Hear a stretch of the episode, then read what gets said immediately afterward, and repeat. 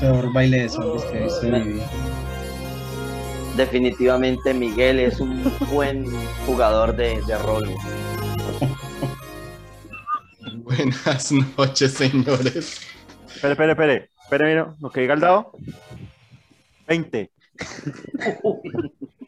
Hoy cambiamos nuestro eh, sonido de inicio por solicitud explícita del señor Félix Eduardo Correa. Es- Esperamos que no nos desmoneticen este video que nunca ha sido monetizado realmente. Bienvenidos, buenas noches a todos. Buenas noches, Daniel. Buenas noches. Noches. Entonces, Entonces, Hoy, antes de saludar a todos, quiero presentar al invitado del día. Eh, en la pantalla a la izquierda, Andrés Blanco, bacteriólogo de la Universidad de Pamplona, fan de los zombies, eh, que viene a hablarnos, que viene a hablarnos hoy precisamente de su punto fuerte que son los zombies, pero no los zombies solamente de película, de eso nos encargamos nosotros, sino del tema más científico. Entonces, bueno, vemos todos. Bienvenido, Andrés. Ay, Jesús, muchas gracias, muchachos. Gracias por la invitación. Y bueno, hablar de zombies, ¿no? Eso, eso, hablar de Ahora lo zombies. trajimos. Bueno, saludémonos a todos entonces. Sin Buenas noches, pero bueno, Miguel. aquí estamos. Buenas noches, Miguel. Buenas noches a todos. Buenas noches, Eduardo. Hola, mucho gusto en conocerlos. Un saludo. muy chévere. Hoy es, hoy es Un de saludo desde Ultratumba. Buenas noches, Johan. Buenas noches. Hoy con ganas de saber qué tan lejos estamos del apocalipsis zombie. Buena esa, buena esa. Buenas noches, Jorge. Buenas noches, Daniel. Buenas noches, equipo. Bueno, señores, como ya es tradición en este cuarto capítulo, vamos a hacer la pregunta. Esta pregunta que nos desenfoca a todos y que ojalá tenga una buena respuesta. Sí, la corchadora, pero para una respuesta corta, porfa. La vez pasada le preguntamos de primero a Eduardo, entonces vamos a variarla. Hoy el primero va a ser el invitado. A la- Entonces, señores, la pregunta del día es, si hoy sucediera el apocalipsis zombie, ¿cuál sería su lugar de resguardo? El lugar donde ustedes se van a proteger y a proteger a su familia. Justamente en mi apartamento. Tengo una reserva natural, tengo una buena torre de, de- de- de apartamentos y estoy cerca a supermercados y lugares de abasto. Estoy cerca a las montañas. A cinco kilómetros puedo correr hacia una montaña, un bosque. Es bueno, lejos, lejos de la ciudad. Entonces, punto a favor. ¿y los animales zombie? Mm, si trabajamos el, el hipotético caso de que los zombies sean solamente humanos, bien. Ok, ok, Si no, pues muy posiblemente la iguana zombie o sea, nos vaya a enviar, pero es muy remoto. Vale, vale. Miguel, ¿qué tal? ¿Cuál Bueno. sería su lugar de, de resguardo? Pues, ¿qué le digo? Es que estoy en medio, vivo en la mitad de la ciudad y es bastante complicado. Eso yo creo que me uniría a las tropas de los zombies. Ahora, pues, para pelear contra, para un poquito contra lo que él dice, lo que dice Andrés, eh, por lo general, en todos los ámbitos, siempre se obvian a los, a las moscas zombie, a los zan- zancudos zombie. O sea, la verdad, si esta cosa se riega, es mejor No, no lleguemos tan lejos, Bueno, no lleguemos pero tan es que lejos. si Ojalá una que no. mosca zombie existiera, Nos vomita. Ok, Recuérdense. ¿vomita? Vomita, sí. Las moscas literal, le- les voy a dar un dato, las moscas literalmente vomitan en todo lo que se para. Gracias Ok, por empezó, empezó, empezó súper bonito, nos sentimos Sí, todos pero zombies- Vamos a hablar de vos. zombies, eso está bien.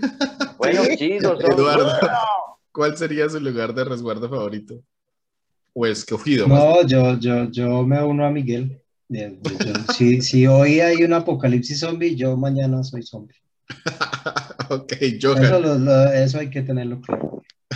Eh, nada, miren, como el- el COVID nos demostró que todo lo que podíamos haber planeado para prevenir ese tipo de vainas estaban mal, en ceros. Eh, yo vivo, pues, sí, cerca del monte, aquí, que, que tengo, de hecho, vivo por Boconó, en Cúcuta, eso es aquí cruzando, literalmente tengo a Venezuela y eso es monte y culebra de aquí para allá, de hecho tengo unas montañas muy bonitas ahí, pero considero que lo mejor es quedarse en el apartamento y ver cómo se consigue comida, pero todos estamos muertos. Si esta vaina, si una si apocalipsis zombie llega, nos morimos todos. Eh, Jorge, ¿cuál sería su lugar de resguardo?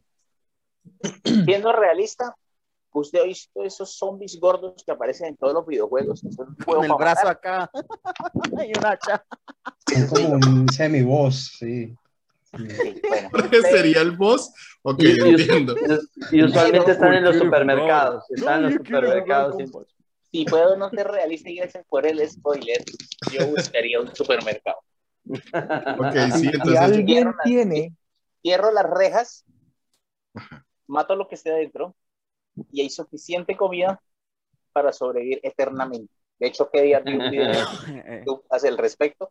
Y si usted utiliza lo que va comiendo para hacer composta, usted puede empezar a, cultivar papas cultivar. y Pero ¿sabe cuál es el problema, puede Jorge? multiplicar hongos fácilmente. Puede sobrevivir eternamente por dos o tres semanas. champiñones crían solos. Jorge, Jorge, ¿sabe cuál es el problema? El agua. No, que todo el mundo piensa igual. Entonces, por No eso dije que pero sí. No, en el momento que haya la situación van a ir a saquear. de los que viven en Cúcuta, si alguien tiene la posibilidad de adueñarse de uno de esos apartamentos pegados al home center, Esos. agárrelos. Agárrelos. No, ya tenemos hasta el plan. Total. Bueno, mi, Claro. mi, mi lugar, mi lugar favorito para un apocalipsis zombie Canadá. sería un centro comercial.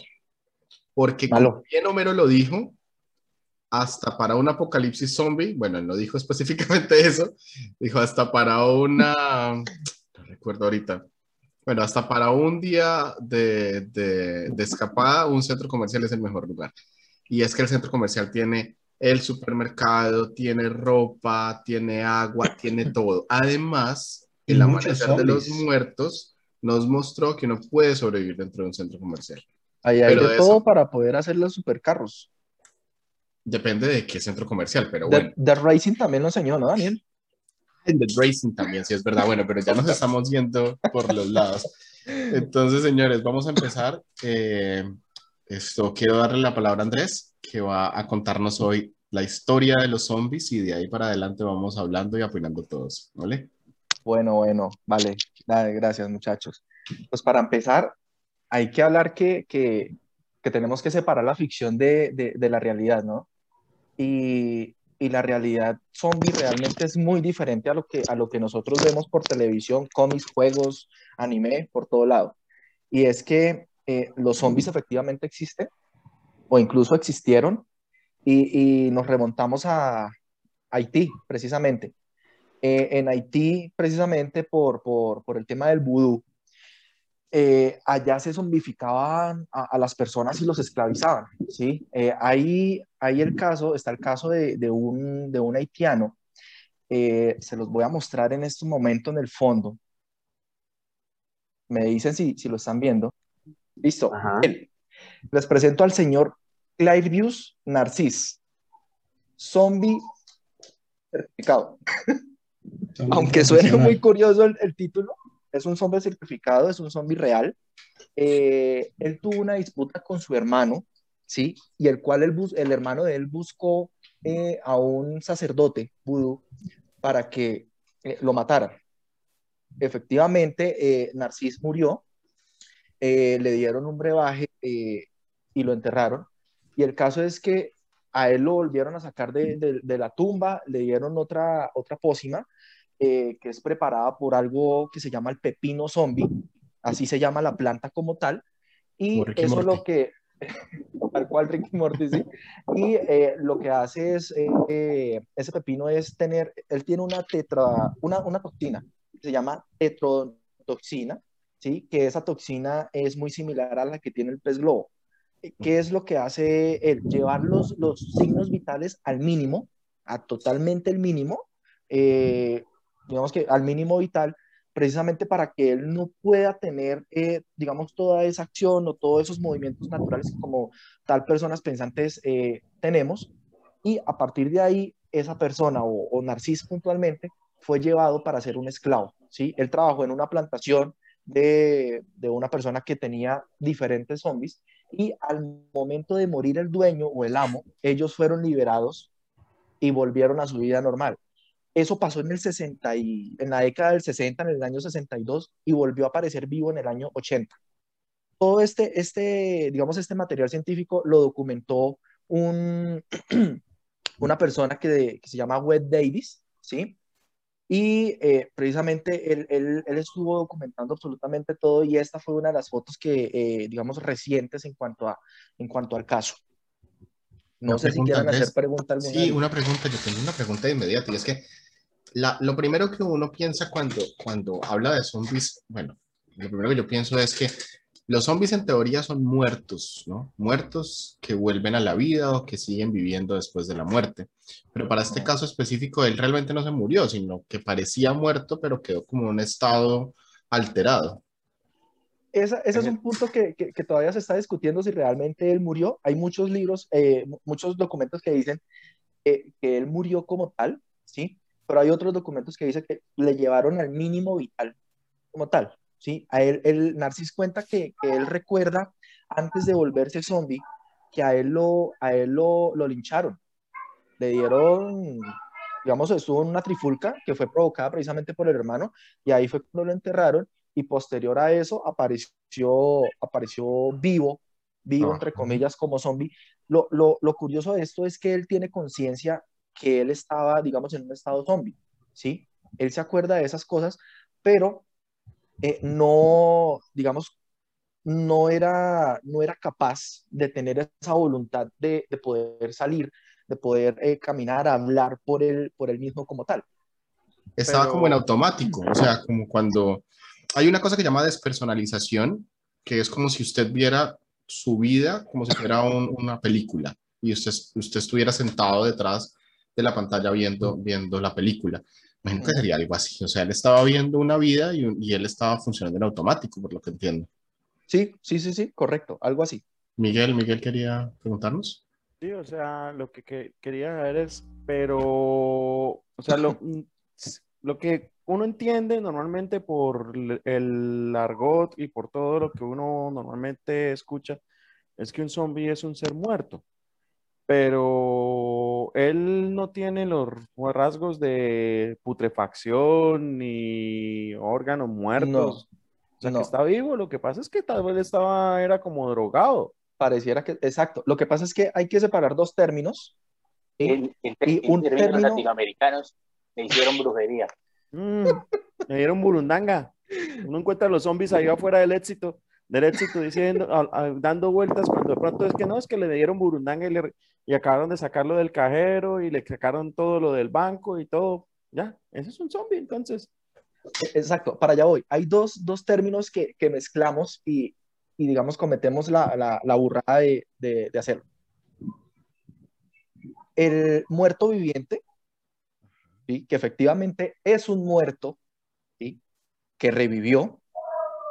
Ahorita están nombrando un personaje, por favor, lo dicen. Jesús. Perfecto. Vale, y hay otro que es el zombie. El zombie, el, el término zombie viene de- del dialecto del Congo, que, eh, que es en zambi, ¿sí? Y que significa espíritu de alma viviente. Como tal, eh, o digamos que, que el- el- las tribus africanas o los pueblos africanos creían que, que como tal el, el- la persona seguía ahí, ¿sí? Eh, en estado casi que vegetal, pero con conciencia más no era dueño de sus actos. Y eso es precisamente lo que estaban haciendo con el vudú en Haití. Ok, ok. ¿Ya? Vale, ahora les voy a preguntar algo. ¿Ustedes creen que es posible volverse zombie? Debería Sí. ser posible. ¿Por qué? Yo sé que no. Bueno, ahora les voy a hacer otra pregunta. ¿Ustedes creen que es posible volverse muerto viviente? No, no creo. No, hasta creo. ya no. Yo siempre, yo siempre he creído que si existe eh, los zombies como tal, van a ser como una especie de, de rabia, de una enfermedad así similar que lo que haga es crear un estado de euforia, un estado alterado en el que la gente entre en sus necesidades básicas, pero al punto Correcto. de me morí y reviví, no creo. Pero, pero, pero un momento, un momento. Esto, yo recuerdo, y es algo que estaba hablando con Andrés esta semana, de algo que es la memoria muscular. Digamos, usted puede, a las personas que les tocó, dice, de ya, abrir sapitos o ranitas en, en el colegio, se dieron cuenta que de vez en cuando ellas se movían y tenían movimientos que parecían de animales vivos, pero esos animales ya están muertos. Entonces, digamos que en teoría, una persona después de muerta podría funcionar solo con su memoria muscular. No sé, porque en este ¿Cuánto caso... tiempo?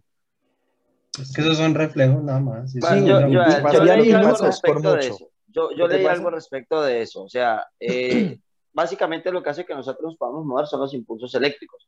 Pero pues igual nuestro cuerpo necesita llevar proteína a Energía. toda energía. Y pues, ¿durante cuánto tiempo va a funcionar eso? No, cosa de minutos, porque pues, ya no hay circulación sanguínea, ya no hay irrigación de ningún tipo. o hasta que hayan Entonces comienza- cerebros. Sí, entonces sí, por medio de impulsos eléctricos podemos hacer que, que o sea, que como un reflejo, o sea, que, que uno mueva la mano así, pero no que salga caminando y algo No. así por el estilo. No. No, correcto. Y precisamente, o sea, si, si hablamos de un muerto viviente, tenemos que, tenemos que hablar primero del rigor mortis. Un muerto viviente no va a poder moverse. Por más vivo que esté, Sí, por más vivo que esté el muerto como tal, el rigor mortis no va a dejar que se mueva. Entonces es, digamos, biológicamente imposible que eso pueda existir. En cambio, un zombie sí puede existir. ¿sí? Y es precisamente ahí es donde, donde digamos, empezamos a un poco a identificar el tema, el tema zombie de la cultura pop como tal. Y, y, y vamos a hablar de, de, una, de una enfermedad como tal. Em, gracias a, a, a un, como a un científico, a un, a un doctor eh, en psiquiatría que se llama Steven Schlossman, perdón la pronunciación. Este tipo estaba fascinado con los zombies del padre de los zombies, George A. Romero, y que creo que muchos han escuchado el título de, de, de ese director. Ahorita hablo, hablo de él. Perfecto, bien. Pues bueno, este man se dio a la tarea de, de, de, de plantearse la pregunta, ¿es posible ser un zombie? Y él dijo, sí, por medio de una enfermedad o por medio de un traumatismo que haga que el lóbulo frontal del cerebro se apague totalmente. ¿Sí? Okay. La Eso parte es una enfermedad. La parte Eso- consciente. Correcto. Y vamos a dejar el lóbulo temporal totalmente disponible. Para, ¿Cuál es el lóbulo temporal? Digamos, ¿cuál es la función del lóbulo temporal? Si no estoy mal, y acá muchos conocen el tema reptiliano, precisamente es el, es, es el impulso o el, o el cerebro reptiliano como tal, ¿no?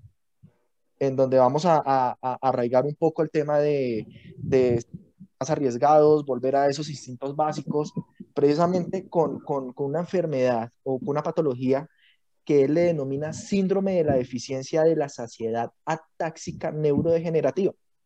¿sí? Él dice que esa es la única manera que nosotros podemos volvernos zombies como tal. Eh, eh, eh, digamos que el comportamiento que vamos a tener cuando el, lóbulo temporal se apaga es precisamente una, una ira, ¿sí? Eh, y vamos a, a, a ser como bastante, bastante, bastante impulsivos. ¿Eso a qué película les recuerda? Hablando un poco de cultura pop. Lóbulo temporal impulsivo, o sea, No, no, no, leyenda? no, no, no, no, no. sí, está pensando en Eh, Soy leyenda. No tanto el, el, el, el tema científico del lóbulo temporal, no. Me refiero a, al comportamiento de la persona, a qué película de zombies Soy leyenda. se, se asemeja. No, el tema de Soy leyenda es más un tema casi que X-Men. Eso no. No, lo que pasa es que Soy leyenda viene de un libro y el libro Sí. como tal es de zombies. Lo que pasa es que cuando lo El libro de vampiros. ¿estaba- ¿Vampiros? Son vampiros. Eso es como una mezcla más bien. Son vampiros. No salen de día. Son vampiros. Son. Sí. Pero tienen aspecto zombie. Lo que Vampiros. pasa es que Una mezcla. 28 días. Pare de contar. Ok. Ok. Entonces, Si alguien quiere hablar exactamente en ese momento de 28 días, lo puede hacer. Yo, pues, o sea, justamente pues es el tipo de película que más me gustó, más me impactó. La primera vez que la vi, yo dije, este tipo se la comió porque pues yo, yo recuerdo ver mi primera película de zombies en cine cuando era muy pelado y era que querían comer sesos y yo no entendía por qué tenían que comer precisamente sesos, ¿no? Sí. Esto, y ya después vi la cuestión de los zombies y no sé qué, aquello, pero es que estos zombies, pues es como si estuvieran contagiados de rabia. Y de hecho, ellos no mordían a la gente, le vomitaban en la cara, ¿sí? Que me parece es una forma más efectiva de, de contagiar a alguien, porque la idea del virus es como Intercambio nos de fluidos. de un virus, intercambio de fluidos. Entonces, Correcto. o sea, no un zombie eh, no le iba a pedir un besito, tome de una vez su vomitada en la cara, y es que justamente eso era lo que buscaba. Agarraban, te agarraban la cara con fuerza y tenga su vomitada de una vez, o sea, como un pájaro alimentando a sus bebés. Qué romántico. Esto, la película es brutal, al que no se lo haya visto, véasela Muy realmente. La musicalización es genial. Esto, y el concepto me gusta mucho porque pues estos son zombies furiosos, corren a todo lo que le dan. Y para hacer más eh, corta la cosa, con el tiempo los zombies empiezan a morir porque es que resulta que ellos no se alimentan. Sí, o sea, ellos simplemente están es en la cuestión de contagiar, contagiar. O sea, desde el punto de vista biológico, la programación genética es reproduzcase y la única forma de reproducirse de ellos como especie es contagiando a otros, pero no tienen un sistema de alimentación como tal, entonces los zombies simplemente se están es, muriendo. Eh, no había una cura, o sea, lo mejor que podíamos hacer para eliminarlos, o sea, curarnos de los zombies era dejar que pasara el tiempo y dejar que se murieran. Y listo. Pero la película brutal me parece a mí muy correcta desde el punto de vista del apocalipsis zombie, es lo más cerca que podríamos llegar a estar de eso, ¿sí? O sea, yéndonos a un extremo, cosa que también dudo que suceda, porque pues, pero, pero vamos a decir que sería la más, eh, la más probable, la más aceptable. Pues, Sí. pues, bueno, a, a partir de ahí, gracias Johan, el, vamos a hablar del virus de la rabia entonces.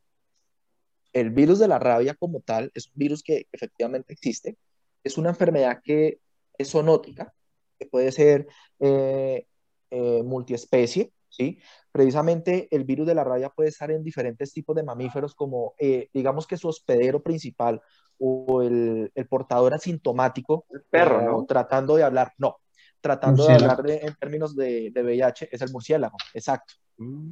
El murciélago es el, el- el- hospedero principal, más él no desarrolla la enfermedad en muchos casos, a no ser que tenga un- una deficiencia en el sistema inmune. A partir de ahí ya se empiezan a mezclar o, a ser transmitidas más bien eh, este virus a diferentes especies, entre ellos el perro, el gato, y precisamente por eso eh, los temas de vacunación en, en- en la sociedad. Y nosotros los humanos también podemos sufrir de rabia. Yo recuerdo que cuando hice las pasantías en el ICA en Cúcuta, eh, tuve que ir a cazar murciélagos a Sardinata y nos hicieron colocar la vacuna eh, acá en el estómago. Eso es una cosa espantosa, Una agujota. pero había que, había que hacerlo. ¿Cómo? Es una agujota en la barriga. Varias agujotas realmente. Varias. Entonces, bueno, O sea, yo no estoy vacunado contra la rabia. No. No, es que eso no es una vacuna. no, eso no es una vacuna del, del, del plan obligatorio de salud. Pero si uno, si uno lo muerde un animal con rabia, unos igual lo inyectan con Tiene esta unos misma días. vacuna. Tiene unos días. Si usted lo muerde un animal gravemente. ¿Y qué me pasa si no me tenga si o no un perro rabia, con rabia y no me vacuno? Para allá vamos, para allá vamos, muchachos. Entonces, la enfermedad de la rabia, producida por el virus de la rabia, una enfermedad que me va a atacar el sistema nervioso central. ¿sí? Se las voy a presentar en este momento, la molécula del, o, o el virus de la rabia. La rojita, ¿la ven? Precisamente ahí está atacando una, una neurona, ¿vale? Se le ve lo rabiosa así por encima. No, lo que pasa es que la una, la una es esto- roja de la rabia. No, americana, entonces es esto azul y la otra es Ah, de la madre. Rusia. Ah, Bueno, pues precisamente eh, eh, este virus ataca el sistema nervioso central. Eh, la sintomatología, y ya, ya vamos a empezar a partir de una vez el tema de los zombies, que si me muerde un zombie o, si me muerde un animal y me convierto en zombie en cuestión de minutos, no. Hay diferentes, diferentes, eso se llama tiempo de incubación, en donde el tiempo de incubación es el, el tiempo de contacto, en este caso mordedora, rasguño, hasta el desarrollo de los síntomas. ¿Sí? Entonces, el, el, el tema de los, de los síntomas puede darse nunca, como puede darse en días, como puede darse en semanas, y no estoy hablando solamente de la rabia, sino estoy hablando de cualquier enfermedad. Em, volviendo al tema del VIH, por ejemplo, hay muchas personas con VIH que viven con el virus toda la vida y nunca desarrollan el síndrome de Portadores. inmunodeficiencia adquirida. Son portadores exactos, asintomáticos. Y para hacer Bueno. una acotación, ya que dijo VIH, en Europa el 10% de las personas son inmunes al, al virus del SIDA. Puede ser una- un tema genético. Sí, Como por, muchas por personas los, somos- los so- los sobrevivientes, a- más que todo los sobrevivientes, las, las líneas familiares que sobrevivieron a la peste negra, generaron un anticuerpo que es que reacciona contra el virus del SIDA. Ok, sí, correcto. Igual que muchas personas que son genéticamente resistentes al COVID y por eso nunca les dio. Eso no lo sabemos. Bueno, el, el- el tema de la sintomatología con, con la rabia sí, sí es muy similar al, al tema zombie, pero un poco menos, boca, ¿no un poco menos pintoresco. No, el tema de, de la espuma principalmente pasan perros y es porque ellos no pueden tragar eh, y empiezan a salivar demasiado. Ah, sí. Entonces, eh, bueno, ¿cuáles son los síntomas de, de- de este virus? Ellos tienen, digamos que dos fases. La primera fase es un- un- una sintomatología tipo gripa, debilidad, malestar general, fiebre, tenemos cefalea, dolor de cabeza, ¿sí? Y nos puede durar unos- al- algunos días, indeterminado, 5, 7 días, 15 días, indeterminado realmente, depende del sistema inmune de la persona. Pero posterior a eso, empezamos con una sensación de picazón en la zona en donde fuimos mordidos o fuimos aruñados, ¿ya? Por O en la zona, en la zona en con- de contacto. ¿Cómo? Por infección, pues como cuando uno se corta, si pica es porque se infectó. Eh, no, más bien es como cuando uno tiene varicela, que le sale una especie de rash Ok. O de, de ampollitas y uno empieza a rascarse.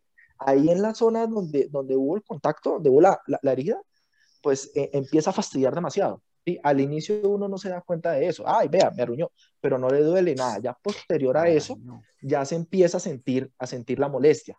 Otra de las cosas que pasa, eh, al, al pasar los días, eh, hay unos, unos síntomas bastante agudos, como la disfunción cerebral, no disfunción sexual, no estoy hablando de eso, disfunción Todos lo pensamos. Todos siquiera. Claro, puede- por eso hago la Ya uno aclaratoria. puede tirar como un animal.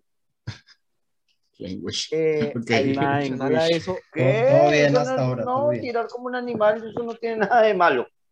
Johan lo defiendo porque es que todos somos animales. ¿sí? Es verdad. Eso, Totalmente. Correcto. Otra de las cosas, eh, confusión, ansiedad, agitación, delirios y comportamiento anormal como agresividad y éxtasis. ¿Qué película se parece esto? A todas las de zombies. ah, no, a la 28 días, ¿no? 28 días. 28 días. Sí, creo que solamente exacto. Johan y Andrés se han visto 28 días. Por favor, véansela. Sí, Es véansela. No, yo también la vi. Pues yo pensé que todo el mundo la había visto. No, no. O sea, la verdad es muy buena. Y tiene segunda algo- parte. Sí, vamos a sacar 28 una tercera y, y 29 ahí días. quedó en, en en- No, sí, eh, la segunda parte se llama 28 28 meses. semanas. Semanas. semanas. 28 Sí, semanas. 28 semanas. Iban a sacar 28 meses. Pero Eh, otra de la las- tarde. idea bastante interesante es la de los, la de los gremlins, la hidrofobia, Ah, ok. Ok. ¿sí? Eh, Y sí, posterior miedo al eso- agua, ¿no? Y posterior a eso, el insomnio. Recuerden que todo esto es una enfermedad del sistema nervioso, ¿sí? Y por lo tanto, hay un desequilibrio mental y que nos puede producir muchísimos eh, síntomas de este tipo. Y como tal, una, la, la airofobia, que es miedo, pues todo se maneja acá en la cabeza, al igual que el Uno no se va a bañar y por eso empieza a oler a picho. Con razón. También El el olor-. Empieza a El oler a olor a zombie. El olor a zombie no es más que, pues, todos le hemos pasado por, por el lado a un, o nos pasaba un gamincito por el lado, que uno sabe que viene como cuatro o cinco metros antes y uno, uy, por Dios. No, pero por lo general el aire es más pesado y cuando pasa es que ya usted empieza a sentir lo que era de verdad la peste. Y, ay, y esa es la razón de por qué los perros les ladran tanto. Sí, Ok, por el sí. olor Señores, no tenemos siete minutos para el corte. Dejemos terminar, Andrés.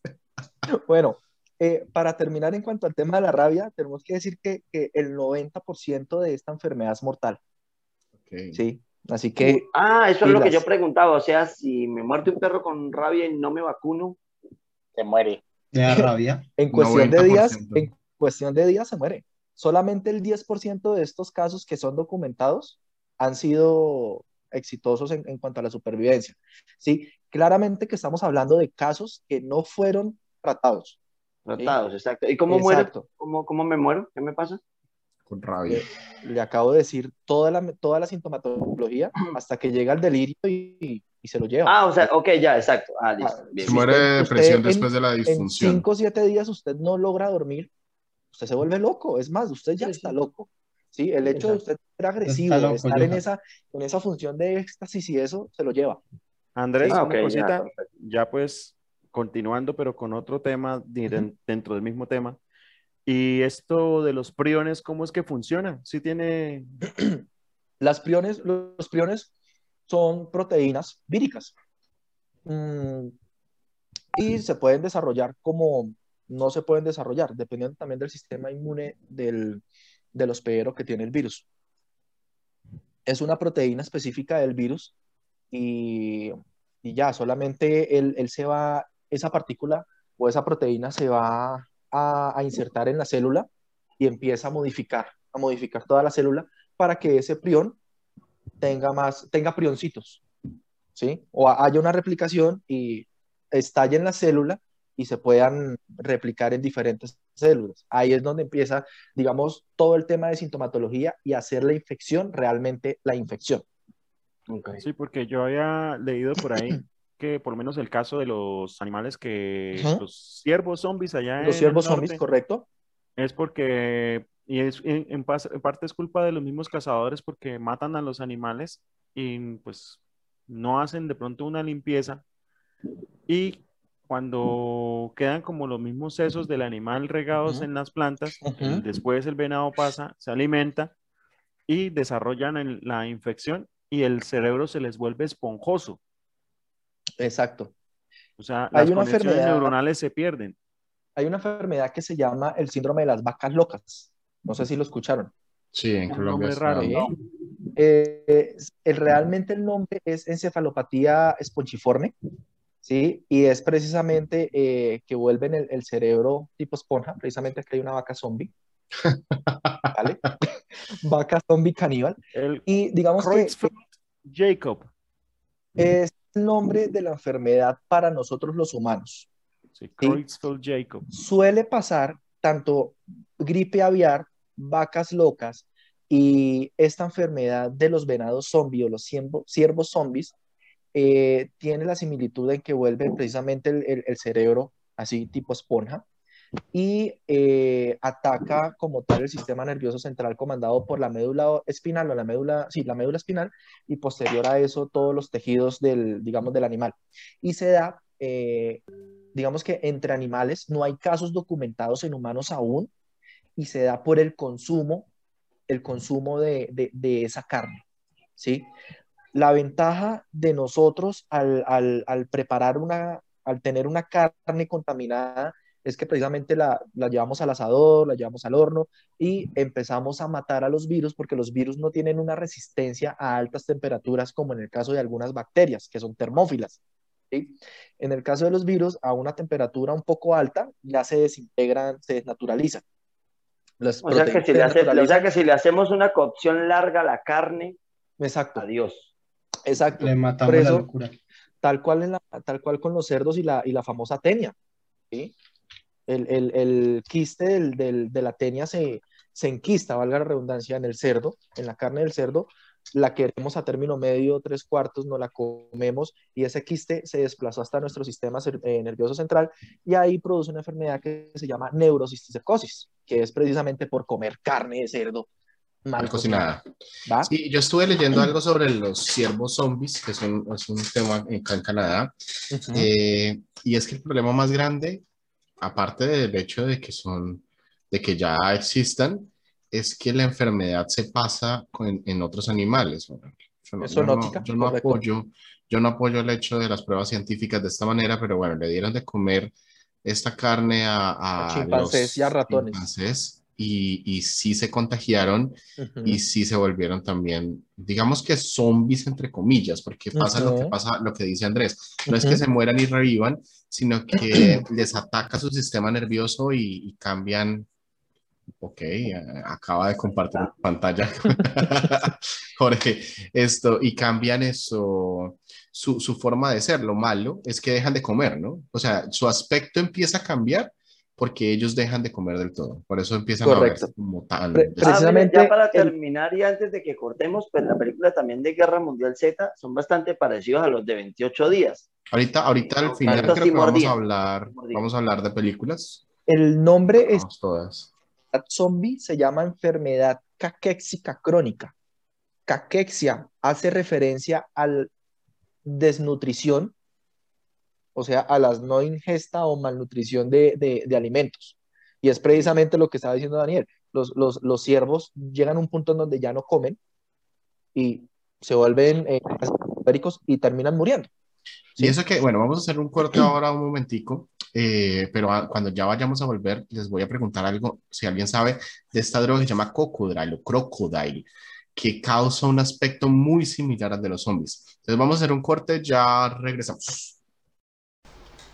Si tu chamán de cabecera te recomienda un brebaje, analízalo, o podrías terminar viendo Army of the Dead. Bueno, regresamos, regresamos. Y antes de irnos, yo hice una pregunta porque me quedó sonando muchísimo. Esta droga que, que ya no es tan famosa, o al menos ya no la volví a escuchar tanto como antes, se llama Crocodile. Y recuerdo, La borraron. Y recuerdo mucho que se volvió muy famosa porque la gente empezó a caminar como zombies en las calles y la gente creía que era realmente el inicio de un apocalipsis zombie. Pero resulta que lo que estaba pasando era que estaban consumiendo esta droga que, entre otras cosas, y yo no tengo realmente un estudio grande sobre eso, solo recuerdo haberlo leído, se carcomía la piel, o sea, hacía que se carcomiera la piel y se, digamos que algunas personas lo dicen como si la piel se volviera cocodrilo, yo la veía como si más bien fuera una especie de lepra. Entonces, causaba este estado feo de la piel y adicional a eso, pues obviamente el estado alterado que producen las drogas. Entonces, eso hacía que la gente pareciera zombies. Pero de ese caso, recuerdo solamente México haber visto gente y, y Estados Unidos haber visto gente. En. Rusia. No, Esos sí, Europa casos. también. Ujú. Pero continúa, Andrés. Era solo mi apunte acerca de la droga. Pues si- siguiendo con el tema de estados alterados y, y- y sobre todo de apariencia, ya hablamos del estado alterado que, que nos podría producir la, la, la rabia, ¿cierto? Sí. Pero realmente físicamente, aparte de la cara de psicótico que va a tener el, el- el infectado por rabia, si se nos vuelve zombie, pues no va a ser escalofriante, vamos a tenerlo como un asesino en serie, como un ñero fumando bazuco, algo así, pero nos faltaría un toque más, más, por ejemplo, como las imágenes, ¿sí? Más zombie. Y pues aquí les quiero presentar a un virus que yo admiro, porque los bacteriólogos somos raros. Y el virus, se los presento, es este. Es el virus del ébola. El virus del ébola es solamente un virus, es eh, por diámetro es el, uno de los virus más pequeños que hay en, en, cuanto a, en cuanto a la virología, pero es uno de los más letales y que se lleva a la gente en par patadas, ¿vale? Eh, este virus es, net, el, el virus es netamente africano y se da principalmente en el África sub, eh, Ariana. Ariana, ¿no? subsahariana, correcto, ajá, que como por ejemplo la República del Congo, de por sí ese es el país con más casos de ébola que hay. Es un virus que, se nos presenta eh, y cuando digamos el contagio es por medio de intercambio de fluidos corporales. Eh, el hecho de que yo esté sudando en este momento y yo tenga el virus del ébola y llega alguno de ustedes y me hace esto, me da la mano, le infectamos. El virus tiene una alta, alta tasa de, de contagio y de transmisibilidad, ajá, transmisibilidad eh, en humanos y en diferentes especies animales como tal. Pero hay una vacuna, eh, ¿no, Andrés? Son medicamentos experimentales. Realmente como tal vacuna, vacuna contra el ébola aún no hay. ¿Sí? Porque eso es bastante, bastante curioso. No con sintomatología, sino a nivel interno. Entonces, eh, ha sido una guerra de años, de muchísimos años, eh, con el pueblo africano, eh, poder erradicar, pero no ha sido, no ha sido posible. Este virus, y por qué les digo el tema de la apariencia, y se encajaría perfecto a nuestro apocalipsis zombie, mezclándolo con el de la rabia. ¿Por qué? Porque va a llegar un momento en el, en- ya en la fase terminal, cuando ya los síntomas están súper desarrollados, la persona o el paciente empieza a tener hemorragias por todo el cuerpo. Ojos, nariz, boca, eh, glándulas, eh, poros, perdón. Mm. Por todo lado va a tener hemorragias, ¿sí? La sintomatología de ellos empieza de una manera muy, muy, muy sencilla y también se puede llevar al paciente en varios días. Eso ha permitido, eso no ha permitido que realmente el virus traspase a África, porque si llegara a traspasar a África, eh, tendríamos un problema de salud pública, al menos en el continente o al menos en, eh, sí, ya digamos habl- hablando en temas de, de pandemia como tal. Pero la muerte eh, es bastante, bastante rápida. Sintomatología, entre 2 y 21 días a partir del contacto. Sí, realmente es bastante rápido como aparece. ¿Cuáles son los síntomas? Fiebre, dolor, molestia, fatiga, diarrea, vómito, pérdida de apetito, hemorragias en cualquier parte del cuerpo, como les estaba diciendo. Eh, ojos rojos, precisamente por, por, por la hemorragia como tal, erupciones cutáneas y, y muy, muy curioso esta sintomatología, el hipo. ¿sí? Pero el hipo, sí, el peor, El hipo se vuelve zombie. no me Nadie a quisiera tener hipo, hipo, Me acabo, me acabo de imaginar a la horda zombie. Todas con hipo. Con razón camina ¿Ustedes tan no despacio, visto? ¿no? Porque- ¿Ustedes no han visto a los zombies que tienen sus espasmos? Sí. Hipo, hipo. Ah, El hipo es indicativo de fase terminal en el ébola. Lo, lo, lo curioso, o sea, la, la cosa es, Es que no es solo la muerte, no es solo la muerte, sino la incapacidad. Es decir, es por eso que no ha traspasado fronteras, porque no es tanto que, o sea, la gente sí se muere muy rápido, pero rápidamente caen, digamos, en un estado pues ya de Correcto. incapacidad. Eso hace Correcto. que pues sea imposible, como con el COVID, que la gente va para acá y para allá y, y ni se entera, ¿cierto? En Exacto. cambio, pues ahí es difícil no enterarse cuando usted ya a los tres días, cuatro días le empiezan a sangrar los ojos.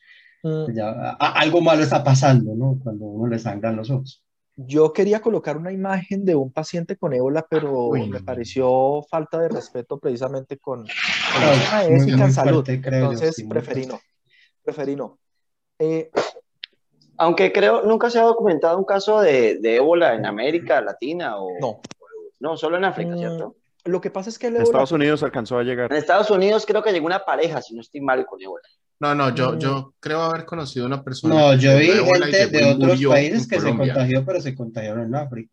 Exacto. Sí, llegan, generalmente enfermeras, médicos. Generalmente personal personal de salud americano ha llegado eh, cuando, digamos, tienen sus licencias y eso, han llegado contaminados a Estados Unidos, pero el CDC, el famoso CDC que aparece en The Walking Dead y en otras series y películas, existe como tal y queda en Atlanta, de verdad. Digamos que ha, ha controlado muy bien el tema y, y como, como les estaba contando, el tema del- de, la, de la infección aguda es bastante prominente. Entonces, eso hace que, que la sintomatología vaya así de rápido y, y no logre contaminar, no, no haya una contaminación masiva, ¿sí?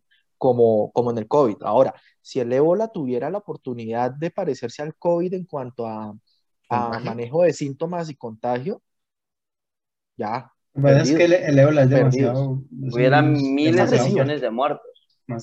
Aunque, Exacto. mira, una, una, una pregunta, Andrés, o sea, pues desde el punto de vista de casi todo lo que he escuchado a nivel de ciencia, pues dicen que nosotros los seres humanos literalmente en este momento somos imposibles de erradicar. O sea, realmente somos una raza muy bien preparada para, para sobrevivir, pues obvio, nuestra inteligencia, tecnología y no sé qué. Pero una pregunta, ¿qué tan difícil o qué tan lejos es el hecho, o el hecho de que algún laboratorio pueda crear algún tipo de virus que nos pueda matar? Porque eso se puso mucho de moda con esto del COVID, ¿no? O sea, entonces, ¿qué tan real puede ser esto? ¿Qué tan mortífero pudiera llegar a ser y cuándo podría llegar a pasar? Va- va- va- voy a hacer como los presentadores de noticias y de programas de variedades de, de, de Latinoamérica. Johan, me encanta tu pregunta. Pues bueno, para allá precisamente quiero, quiero hablar un poquito de, de- de dos cosas que se relacionan mucho. Eh, hubo un virus en un momento que tuvo su auge y algunos tenemos una marquita acá, ¿sí? Una cicatriz. ¿Se acuerdan contra qué se vacunaron? Eh, Contra es de... Poliomielitis. La polio, ¿no la era? de- La poliomielitis. La polio realmente en ese tiempo era oral. la polio era oral. Ah. Esa es la vacuna de qué es? Ah, se me olvidó. ¿Viruela? No, La viruela, la viruela. exacto. Es La, viruela. cicatriz. Y es bravo porque deja una cicatriz enorme. Sí. La viruela fue erradicada hace muchísimo tiempo gracias a las vacunas. Entonces, si hay alguien aquí que no defienda las vacunas, lo siento. Vacunas uno, antivacunas cero. Cero. ¿vale?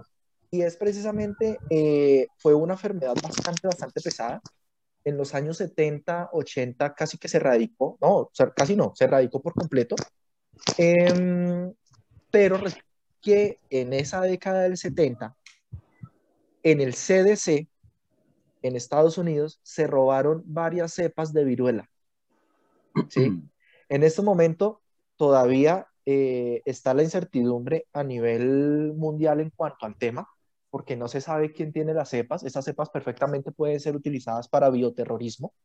Se creía un inicio en, eh, con los ataques terroristas del 9-11 eh, que, que el anthrax pudo haber sido incluso viruela, pero pues claramente eso ya fue descartado en su momento.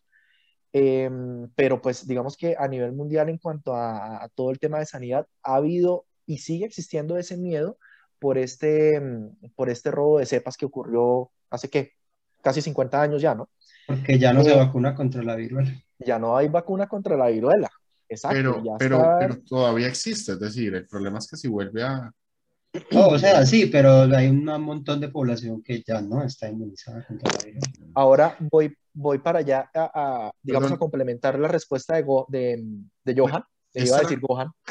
Este, este, eso, este tema de la viruela es lo que sucede en Soy Leyenda, ¿no? De hecho, la modificación de la, del virus de la viruela lo que hace que empiecen a salir los zombies. Exacto. Depende. Depende. Si soy leyenda en la película, sí. Estoy leyendo la película. Sí, sí, no Ah, llegamos, ya. llegamos Es que muy No sé por qué tenía el pensamiento de que era que encontrando la cura al cáncer. Se es guerra mundial zombie. Soy Guerra Mundial Pues algo así fue Resident Evil, ¿no? Fue para encontrar algo en específico y precisamente salió el virus X, ¿no? X No, es que pero es. es que la historia de Resident Evil es más. Pues más hablando solamente de conspiranoica. laboratorio. Más Raycon City. Lo Ah, pero- Sí, el tema, el tema de Resident Evil ya va, ya va, ya va más allá porque... más complejo. Pero, pero venga, puedo siga- hablar de siga- Mila, siga respondiéndome la- la- la- lo que le pregunté. Sí, entonces, partiendo de ahí, ya hay un riesgo bastante alto que este virus de la viruela sea modificado y es viable modificarlo. Nosotros en el laboratorio podemos modificar bacterias para que nos ayuden en los cultivos, ¿sí? Podemos modi- modificar bacterias para que ataquen otras bacterias, para que ataquen otros parásitos y para que ataquen, eh, bueno, diferentes formas de vida a favor nuestro y principalmente con temas de sanidad y producción agrícola. Entonces, es muy fácil poder cambiar eh, la estructura genética del virus de la viruela cuando ya se conoce como tal el genoma de, de este. Es muy sencillo y viralizarlo, efectivamente nos estamos dando cuenta que viralizar, para la redundancia, un virus es bastante, bastante fácil. ¿sí? Sí, Lo estamos sí, viendo sí. ahorita con el COVID. Mi, mi, mi significado de pandemia era muy diferente, pero bueno, eso es lo que, eso es lo que dio, lo que dio el mundo ahorita, entonces gocémoslo. El problema Eh, de las modificaciones de las bacterias y los virus es que no se sabe cómo va a terminar esa vaina. Porque es que sí se puede hacer, pero no se sabe cuáles son las consecuencias. Porque recuerdo Exacto. que hay una forma de, de acabar con el tema del, del plástico en el mar, en, el- en las islas de plástico en el Océano Pacífico, eh, y es precisamente con una bacteria.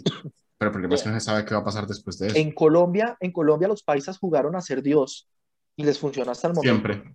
con, con, con un, el- un, un instituto de la Universidad de Antioquia, y podemos decir nombres. Sí, sí. Ah, bueno, Eh, el instituto se llama el PCEP, ¿sí? Y ellos utilizaron una bacteria que le inocularon al mosquito del dengue, el Aedes aegypti, ¿sí?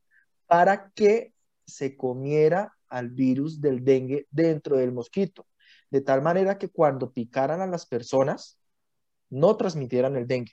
Y eso funcionó y se va a empezar a hacer y lo pueden buscar. Eh, Sí, sí, está aprobado totalmente. y ha sido brutal y lo están probando en diferentes países ahorita. Creo que precisamente como Colombia, el PC tiene la patente, eh, el PC es lo mejor eh, y, y es realmente el logro en cuanto a microbiología eh, y es lo caso, el, el caso contrario a patarroyo. Otro día hablaremos de patarroyo. y no un fiasco, un Ah, fiasco bueno, muy bien, total, muy bien. pero muy bien, correcto.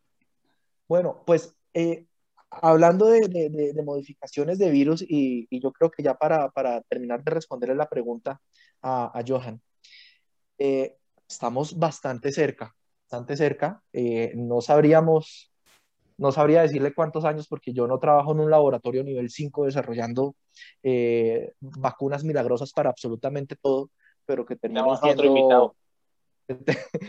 podemos, podemos sí, podemos llamar a otro invitado que trabaja en el CDC, por ejemplo. Contacto, buenísimo. El FBI borra este podcast. Pero, pero, pero para terminar de responderle a Johan, el que quiera googlear ATCC lo puede hacer en este momento. TCC cumple con responsabilidad. ATCC. ATCC Ah, ATCC. ATCC. es American Type Culture Collection, ¿sí? Y es la colección de microorganismos o de células eh, americana. Hay diferentes organizaciones de este tipo en todo el mundo. Hay una española, otra portuguesa, otra alemana, pero la más común es la americana, ATCC. La ATCC yo la trabajé eh, como, como asesor comercial para investigación. Yo comercializaba los microorganismos para investigación, las células para investigación, y eh, e- esto ya es un, algo un poco conspirativo, pero es muy fácil poder comprar un microorganismo. Solamente llenar unos formularios, demostrar que uno tiene una cabina de seguridad, demostrar que es para investigación, y ya te dan tu bacteria, ya te dan tu parásito, ya te dan tu virus, ¿sí? Dependiendo también del tipo de nivel de, de bioseguridad que necesita ese virus. Mm, muchos de los virus, bacterias, hongos, parásitos eh, y células que están guardadas en, el AT en ATCC son guardadas por empresas farmacéuticas, ¿sí? Son desarrollados por empresas farmacéuticas. El caso del chikungunya, el caso del Zika, ustedes pueden buscar perfectamente y pueden poner en el buscador de la estamos página. hablando de que son virus de laboratorio. Estamos diciendo que el Zika y el correcto. chikungunya los No, hicieron. no, no. ah, Puede Bueno, ser depositado como puede ser, eh, eh, para mí, exacto. Y para mí tiene todo el sentido. O sea, ustedes ven los depositantes, los depositantes son empresas farmacéuticas y empresas farmacéuticas de diferentes partes del mundo. Es que, es que no hay teoría conspiranoica sin la pregunta correcta, entonces por, allá- por eso hay que decirlo. O sea, Por si sea acaso, que si, abren la página, por si acaso no acepten las cookies, ¿no? Porque a, a mí me dio miedo. No vaya a ser que No, le pongan no, un virus para la computadora. Miren, a- acá en Colombia el mercado para las cepas, para las células es bastante, bastante bueno. Universidades como la de Antioquia, la Nacional, Javeriana, la del Valle, comercializan muchísimos microorganismos para pues, eh, sus estudios de tesis y investigaciones, etcétera.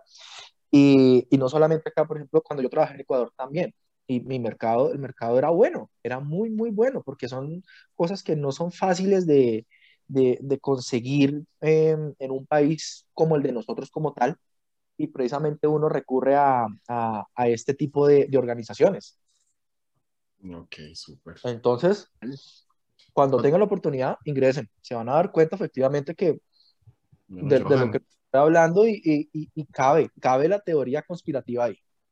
vean. Oye, gracias, gracias. Con todo lo que está pasando actualmente, también esto lo, lo, lo dicen mucho. Yo personalmente no soy conspiranoico. Yo la única conspiración que, que creo que hay es la de los jefes de uno que no quieren pagarle más. Ya, eso es la única, una de las conspiraciones que yo creo, porque son factibles. Pero de resto, todas esas cosas casi no. Pero sí hay que tener en cuenta que un dicho, un coloquio muy antiguo que dice que cuando el río suena es porque la llevas. Chao con la banda. una orquesta completa. Bueno, correcto.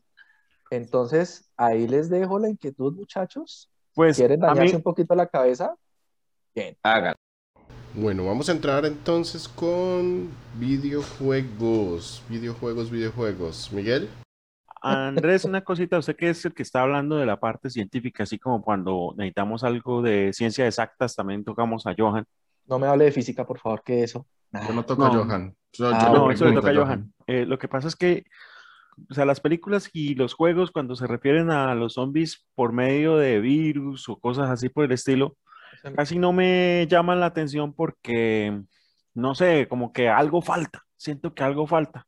Por eso yo soy muy, mm, o sea, no, no caigo bien cuando alguien habla de zombies y los zombies son Walking Dead, porque es un virus, es un zombie que camina lento y pues como que no me cuadra.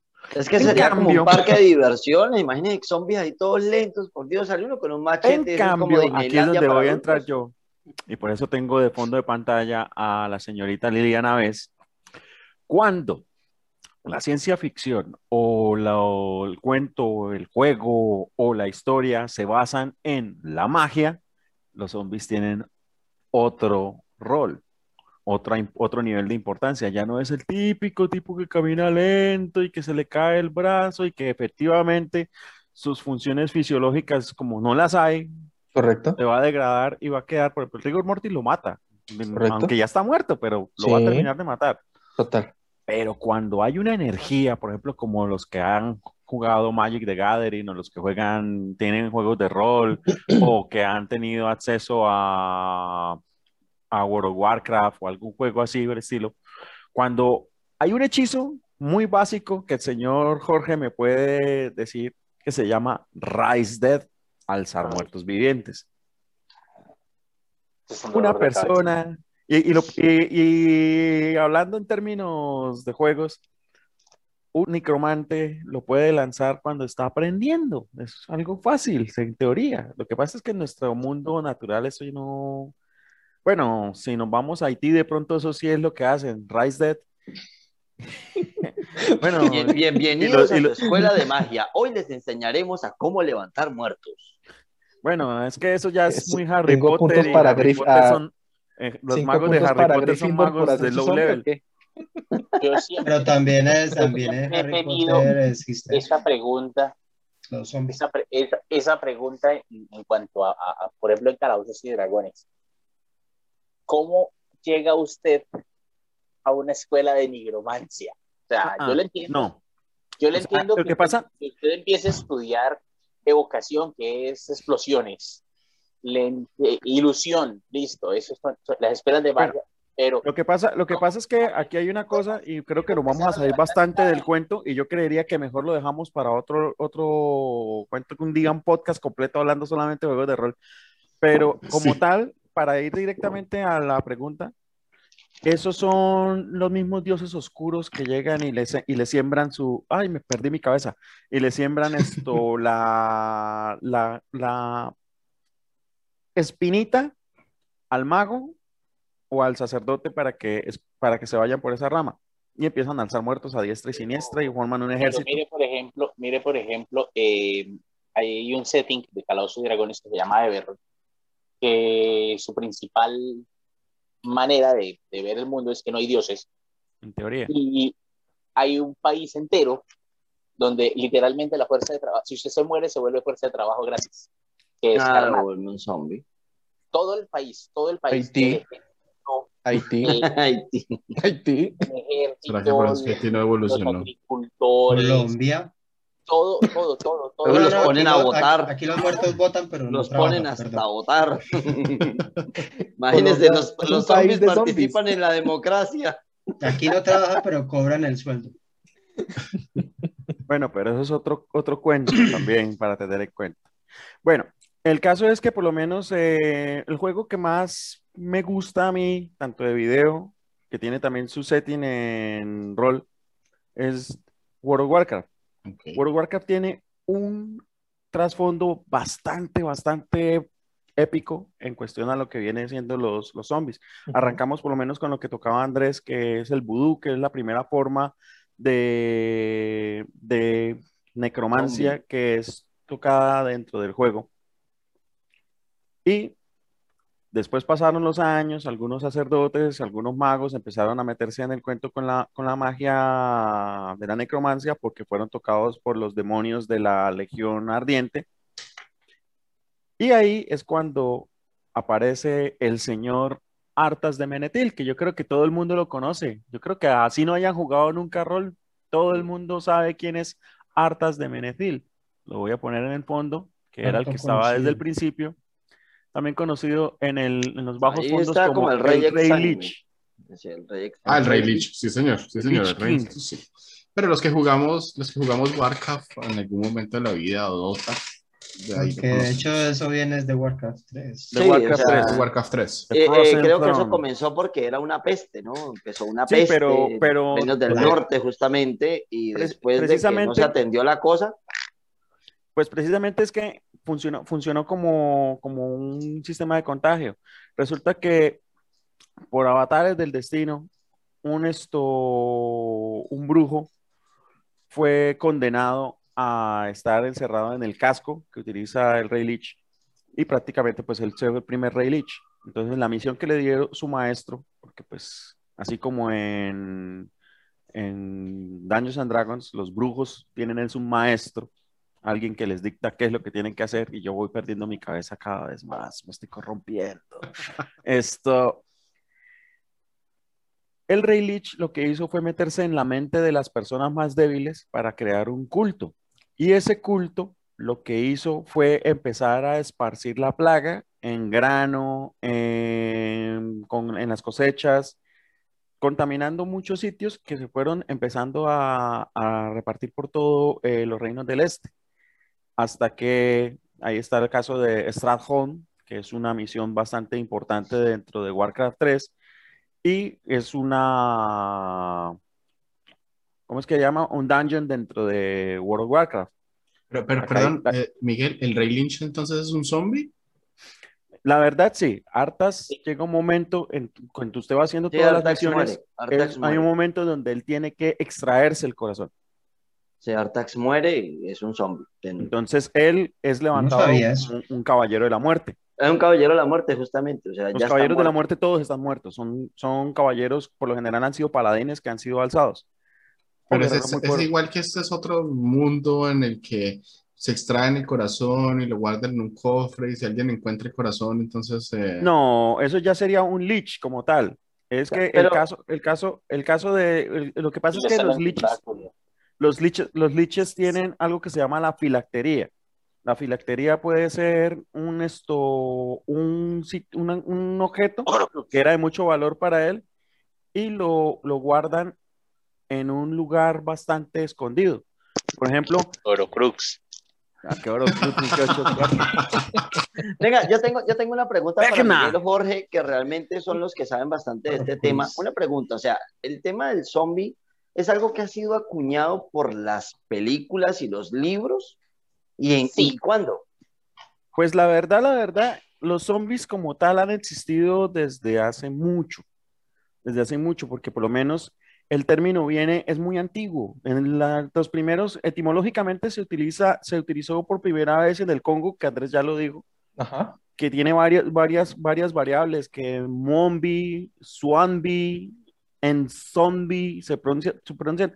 Una de ellas lo que, que quiere decir es eh, el que sirve al demonio, el muerto que volvió a nacer, que volvió a vivir, o sea, Espíritu del alma viviente, sí, también es otra. y pues tiene muchas, muchas, la palabra zombie como tal tiene mucha, muchos significados dentro del el argot. Por ejemplo, está el zombie, que es el alma sin cuerpo, o sea, un fantasma, y el que nosotros más nos gusta, o el más común, que nosotros, que es el que llamamos zombie como tal, que es el cuerpo sin alma, que es, por ejemplo, el señor que está aquí atrás, el- los señores que tiene Andrés ahí atrás, el señor que está ahí de blanco. Ah, no, ese es Jorge. Eh, sí, lo que pasa es que a veces uno se confunde. Entonces, esos son los zombies que nosotros estamos acostumbrados a, a ver, los de las series como Fear the Walking Dead, Eso, pero Correcto. entonces para cerrar el tema de juegos, Miguel, o para, o para avanzar en el tema de juegos, yo, yo entiendo que casi todos los juegos que tienen zombies son como enfocados en esto, más que en la historia, es como en matar zombies, matar zombies, matar zombies. En Exacto, qué herramientas eso- utilizo para matar el zombie, Correcto. cómo pongo un carro para matar el Mire, zombie. por lo menos, por lo Correcto. menos si utilizamos la, la parte biológica, como es lo que ha estado hablando Andrés, si usted pasa con una motosierra y mata a un zombie, lo más probable es que usted termine infectado, porque usted va a terminar con fragmentos de hueso, con Salpicaduras de fluidos, sangre. Fluidos corporales del zombie, entonces lo más probable es que usted termine infectado. Entonces, pues, estos son los- el típico juego de hack and slash, de voy matando todo lo que muevo y subiendo nivel y sacando tesoro. La verdad, en la vida real eso no aplicaría. El día que eso pase, el día que eso pase, la verdad, por eso cuando usted me hizo la pregunta, yo considero que con la situación que vivimos y el hacinamiento dentro de las ciudades, eh, lo más probable es que nosotros nos unamos a las filas.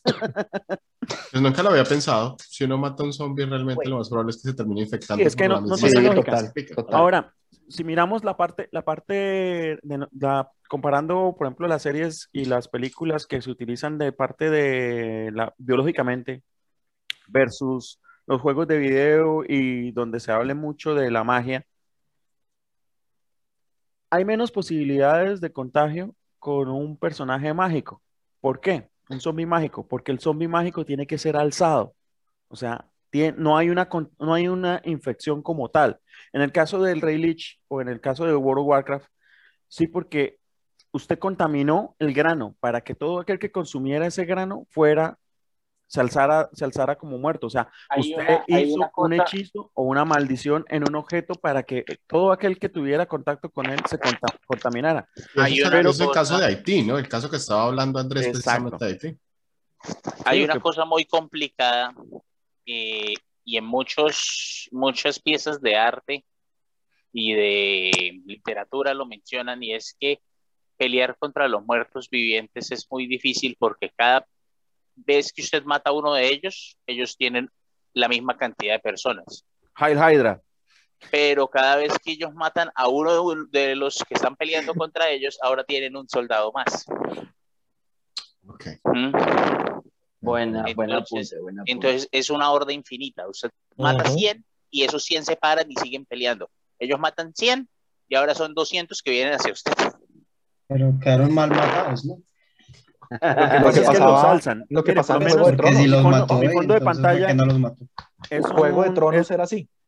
Sí, el Ujú. fondo de pantalla que yo tengo en este momento es un personaje que se llama Liliana Vez, que es un Planeswalker del juego Magic the Gathering. Es un mago bastante poderoso que llegaron a un punto que despertaron algo dentro de ellos y los, les dio la posibilidad de cambiar de mundos, de planos. O sea, ahí nos ponemos con lo de los multiversos que ya demostramos con Johan, que eso está prácticamente quedado atrás. Eso es otro video, por favor. Por aquí arriba o por acá abajo Johan. coloquen el link. Por acá, en algún lado van a colocar el link para que vayan y vean ese video. Es auto spam. Pero esta mujer, como tal, es una persona que tiene afinidad hacia los muertos vivientes, o sea, hacia la necromancia. O sea, hay un, un- algo oscuro que le dice, haga esto. Y, y lo que ella, por donde va pasando, tiene la facilidad de decir, ay, hay un muerto. No, es que el niño, Ojo. el niño, el niño murió, Ah, lo murió, que tiene murió. Ella sí maneja muertos. Sí, ella los alza, los alza como si fueran, como si fuera a decirle, vamos para una fiesta, y todos se levantan y se van con ella. Y Como es uno, uno- es uno de los, de los de lo que ella dice. Dice, Michael Jackson. Sí, sí, Michael mata- Jackson. sí. bailando. Lo, lo- la ventaja de mi, de mi horda, de mi ejército, es que cada vez es más grande, Claro. porque Total. el zombie Total. mata, mata a un humano y ella solamente mueve un dedo y ese humano se unió ahora a ella. ¿no? O como dijo la reina Silvanas, cuando los que jugaron alguna vez esto, Hearthstone creo que es que se llama, no me acuerdo, es esto, ¿El un juego Blizzard? tipo, un juego tipo Dota que es de Blizzard. Sí. Y cuando salió el personaje de la reina Silvanas, Brisabelos llega y dice, si no me sirves en la vida, me servirás en la muerte. Ok, pero el juego no se llamaba, se llamaba Heroes of the Heroes of the Storm. Heroes of the Storm. Ok, perfecto. Eh, señores, Ah. vamos a, voy a hacerles una pequeña pregunta porque vamos a hacer un segundo corte. Y la pregunta para cerrar el tema de los, vide- de los videojuegos es, ¿cuál es su videojuego favorito de zombies? Entonces empecemos en orden de los que tengo en pantalla. Eduardo, Yo ya lo tengo ahí. Ah, perdón, ahí. siete días para morir, siete Pero días. corre. Seven Days Eh, to Die. Es, es Es, el que es más me gusta. Es bueno, es bueno. Tiene uno que hacer su casita antes de que pasen siete días y lleguen los zombies a destruirla. Es un juego de supervivencia, por eso es, es chévere porque, porque, porque pues es como el, el, el, el puro, el, la pura supervivencia zombie, no hay, no hay objetivo, el único objetivo es que no lo coman a uno y ya. Cada siete comida. días, se llama así porque cada siete días, o sea, cada múltiplo de siete, sale, la luna se pone roja en la noche y, y los zombies se enloquecen. Normalmente caminan despacio de día y se vuelven locos y, y- y saben dónde está uno, o sea, lo detectan desde cualquier lugar. Son unos Entonces- zombies hombres lobo. Todos los Ah. zombies del, del, del área se vienen en, en horda. Es buenísimo. Esto, Johan, ¿cuál es su videojuego favorito de zombies? El, el único que jugué de zombies fue esto, eh, Resident Evil. Fue el único Resident que jugué. Fue el único que jugué. Súper bueno, bueno, buenísimo. Jorge, ¿cuál es su videojuego favorito de zombies? Son dos. Uno por nostalgia y el otro porque es el juego de zombies que nadie se acuerda que es de zombies. Aquí en pantalla, ese es el mejor juego de zombies que yo he jugado en mi vida. Los zombies se comieron a mi vecino.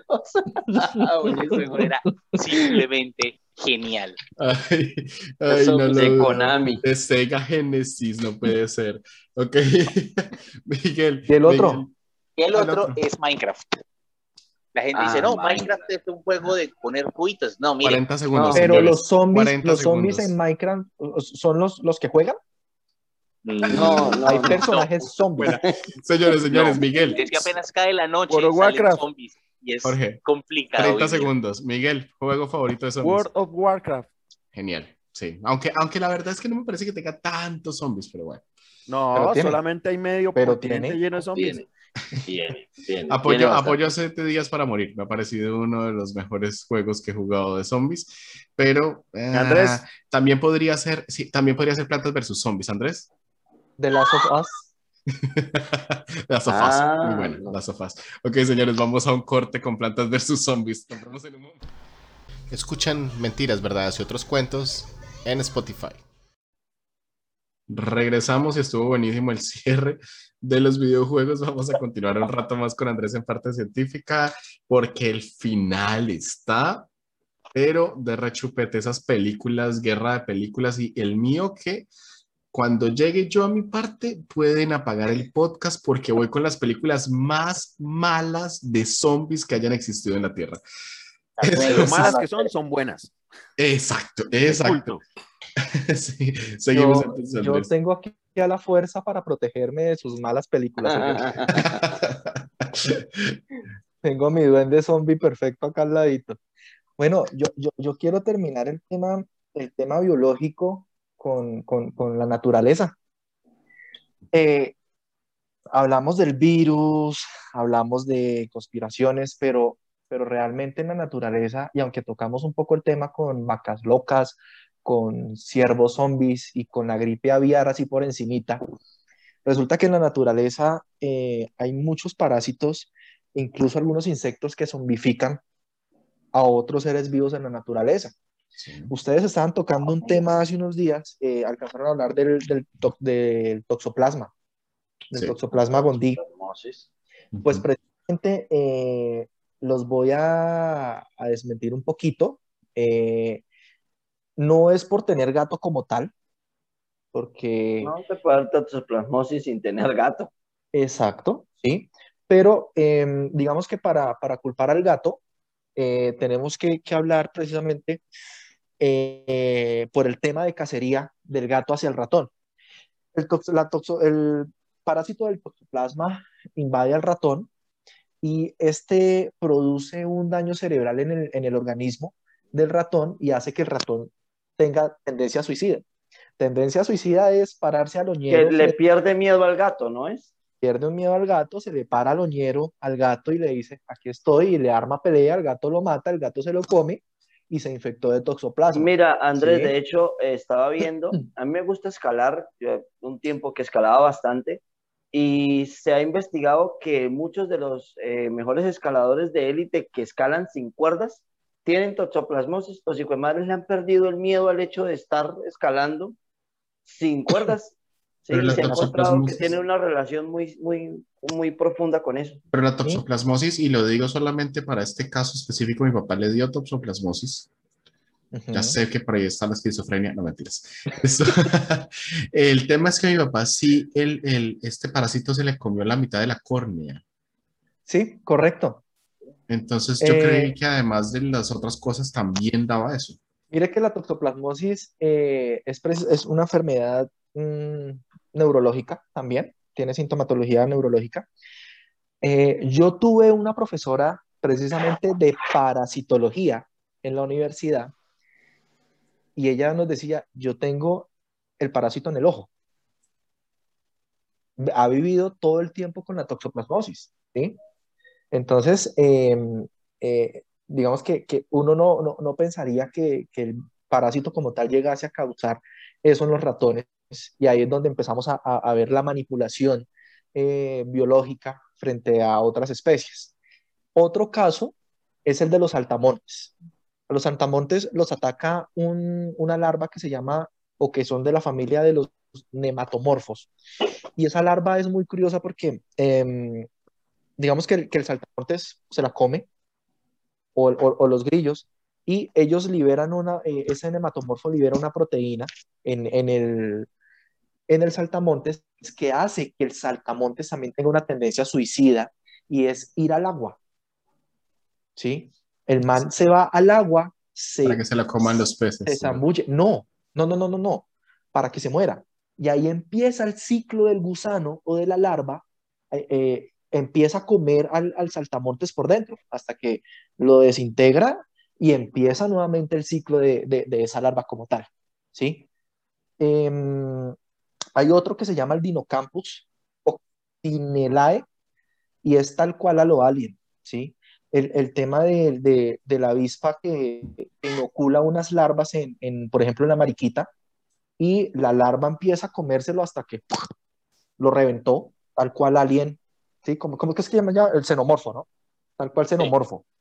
Hay otros, y, y hablando de juegos, eh, y digamos que, que, que podríamos ser lo más, más precisos con, con, con The Last of Us, que precisamente la, el, el, el, el biológico que permite que, que las personas se vuelvan zombies o mutantes es un, es un, para, es un hongo. Aquí hay, hay un hongo que zombifica las hormigas. ¿sí? Y ustedes pueden buscar hongo, hongo hormiga zombie y ¿Es el que tiene sale, el Miguel? hongo se llama, ¿cómo? Es el que tiene Miguel en la imagen. A ver, a ver, lo veo, ¿lo estoy viendo? Correcto, correcto, señor. Ophiocordyceps unilateralis. Gracias, me ahorró decirlo. Genial. Un zombie en mi pantalla, espere. Estos, este, este, este hongo es el, el sacerdote haitiano de los Del insectos. mundo de la hormiga. Él hace, él hace que la hormiga pierda total voluntad de sus actos Sí, y el hongo lo, lo guía. lo domina, sí. Haga, mijito. lo- lo obliga a ir a un sitio alto o el sitio más profundo, cualquiera de los dos. El sitio más, él lo obliga a ir al sitio más, más central de la, ¿Colonia? de la colonia para que contagie a la mayoría, a la mayor cantidad de hormigas. Pero por lo general, las mismas hormigas Terrorista. lo llevan, cuando lo detectan, lo llevan y se lo llevan lo más lejos posible de, de la colonia para que estalle en un lugar diferente. Obviamente, obviamente eso no es pues así, ¿cierto? Pues así es como uno lo dice, pero pues, pues obviamente pero- el hongo, el hongo no es consciente, la terrorista. no. Esos son puros comportamientos automáticos y ya. Sí, Sí, pero, pero la verdad, o sea, lo que aplica acá, lo que está hablando Andrés, es que este tipo de parásitos obligan a actuar al ser de una forma que normalmente no haría. Por Involuntaria. ejemplo, ya que dijo los nematodos, los nematodos también tienen un, una- un ciclo, en- son diferentes, hay muchos nematodos. Un ciclo que empieza dentro de los, ca- los caracoles. Esos caracoles ¿Ah? esto son, alimentan a las ranas. Las ranas, cuando, cuando están en, en las ranas y las ranas van a cambiar a la, ¿cómo es que se llama? La metamorfosis a la rana adulta, De genera renacuajo a la rana. mutaciones, mutaciones a para que tenga más piernas, para que tenga más piernas, para que tenga una dificultad para moverse y de esa manera las aves se lo coman y se- el, el- el parásito se reproduce dentro del estómago del ave y después cuando defeca en el agua, el caracol vuelve y se alimenta y empieza el ciclo. ciclo. No, tiene un ciclo, sí. Desde el punto de vista biológico, tengan en cuenta que todos los móviles de comportamiento de una especie simplemente son eh, supervivencia y, y- y- y reproducción. Y pues Pues- la naturaleza tiene unos métodos de reproducción muy raros. Es Sí, correcto, muy- es simplemente raro. evoluciona, es evolución simplemente. Exacto, es evolutivo y ya, y listo. Sí, pero es Hay- que hay un- hay un caso de una un modelo de esos llevado a, a seres humanos es lo que nosotros llamaríamos zombies. O Sí, Futurama. exacto. Ah, Sí, claro. La babosa, Ahora sí, pues, el baboso cerebral. la babosa cerebral, sí la recuerdo muy bien de Futurama. Hay un partido político de ellas. Yo recuerdo, yo recuerdo, ya para terminar este tema y no, y no interrumpir más a tres, esto, el, el, el gusano. Hay un gusano que se le mete la mantis religiosa y la hace suicidarse. También es, también lo vuelve, también es un parásito que vuelve zombie a la mantis religiosa. Estamos hablando del mismo, del mismo Así mismo. parásito que les estaba contando del saltamontes. Ah, ok. Perdón, perdón, exactamente igual. Ajá. Eh, y no, ya, ya para terminar en cuanto a- al tema de, de- de la naturaleza, eh, hay, hay otro, otro Cordipses, ¿sí? Que este no controla hormigas, sino que se va a saltamontes y moscas. Ahora imagínense una mosca zombie. ¿Te acuerdan que lo, lo hablamos al inicio? sí, o sea, todo lo que llega vomita. ¡Uah! Mátenme. Claramente no es contagiosa. Esta no. Oiga, acá pareciera que yo tuviera la meva. sí, mira, pareciera que usted la tuviera en la cabeza. Sí, pues, Pues, muchachos, este, este es mi aporte a nivel, a nivel ciencia, que es un tema que, que trato de dominar. Eh, no sé si tengan preguntas como para terminar el tema biológico acá y, y empezar a, a hacer un poco ñoños con juegos, series. libros, libros, libros, series y películas. Eh, yo, yo tengo una pregunta. Pregunta, mijito. o más bien un, un cierre a este tema. Entonces definimos que de- no necesariamente para ser zombie Que eh, estar muerto. Hay que ser Hay que muerto. estar hay muerto. que estar muerto. La hormiga y la meva lo dicen. Es una modificación de comportamiento porque si tal vez si desarrollamos un virus en el que me obligue a mí a ir a morder gente para transmitir la enfermedad o ir a vomitarles en la cara, no necesito morirme. En 28 Entonces- días la gente no se moría. Todas Ah, las, correcto. todas las películas o la ma- gran mayoría de películas nos han mentido. Pero nos No, lo que pasa es que La- son diferentes, la- diferentes concepciones del concepto. Hay una cosa que me preocupa. Sí. Eh, Andrés con, el para- con la babosa cerebral en la cabeza. Eso que nos dijo es precisamente lo que alguien con un parásito diría para que no nos preocupáramos. es, como una, es como una inteligencia artificial que, que ha pasado el test de Turing. Eso, lo yo le estoy diciendo. Hablando de conspiranoicos, Sí. Yo que le iba a decir a Daniel que lo invitara más seguido, ya como que me lo pienso.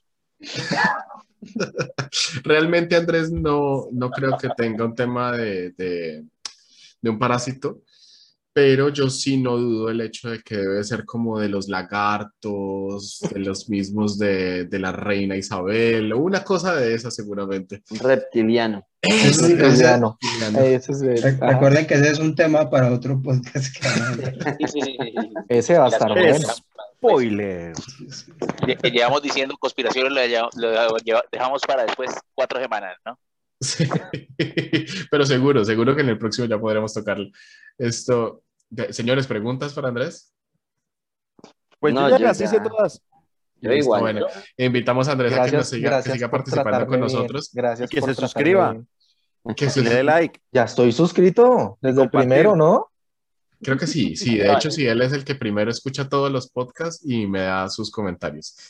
Bien, vamos, bien. vamos con un tema, vamos a entrar en el tema friki. Vamos ahora sí a lo nuestro.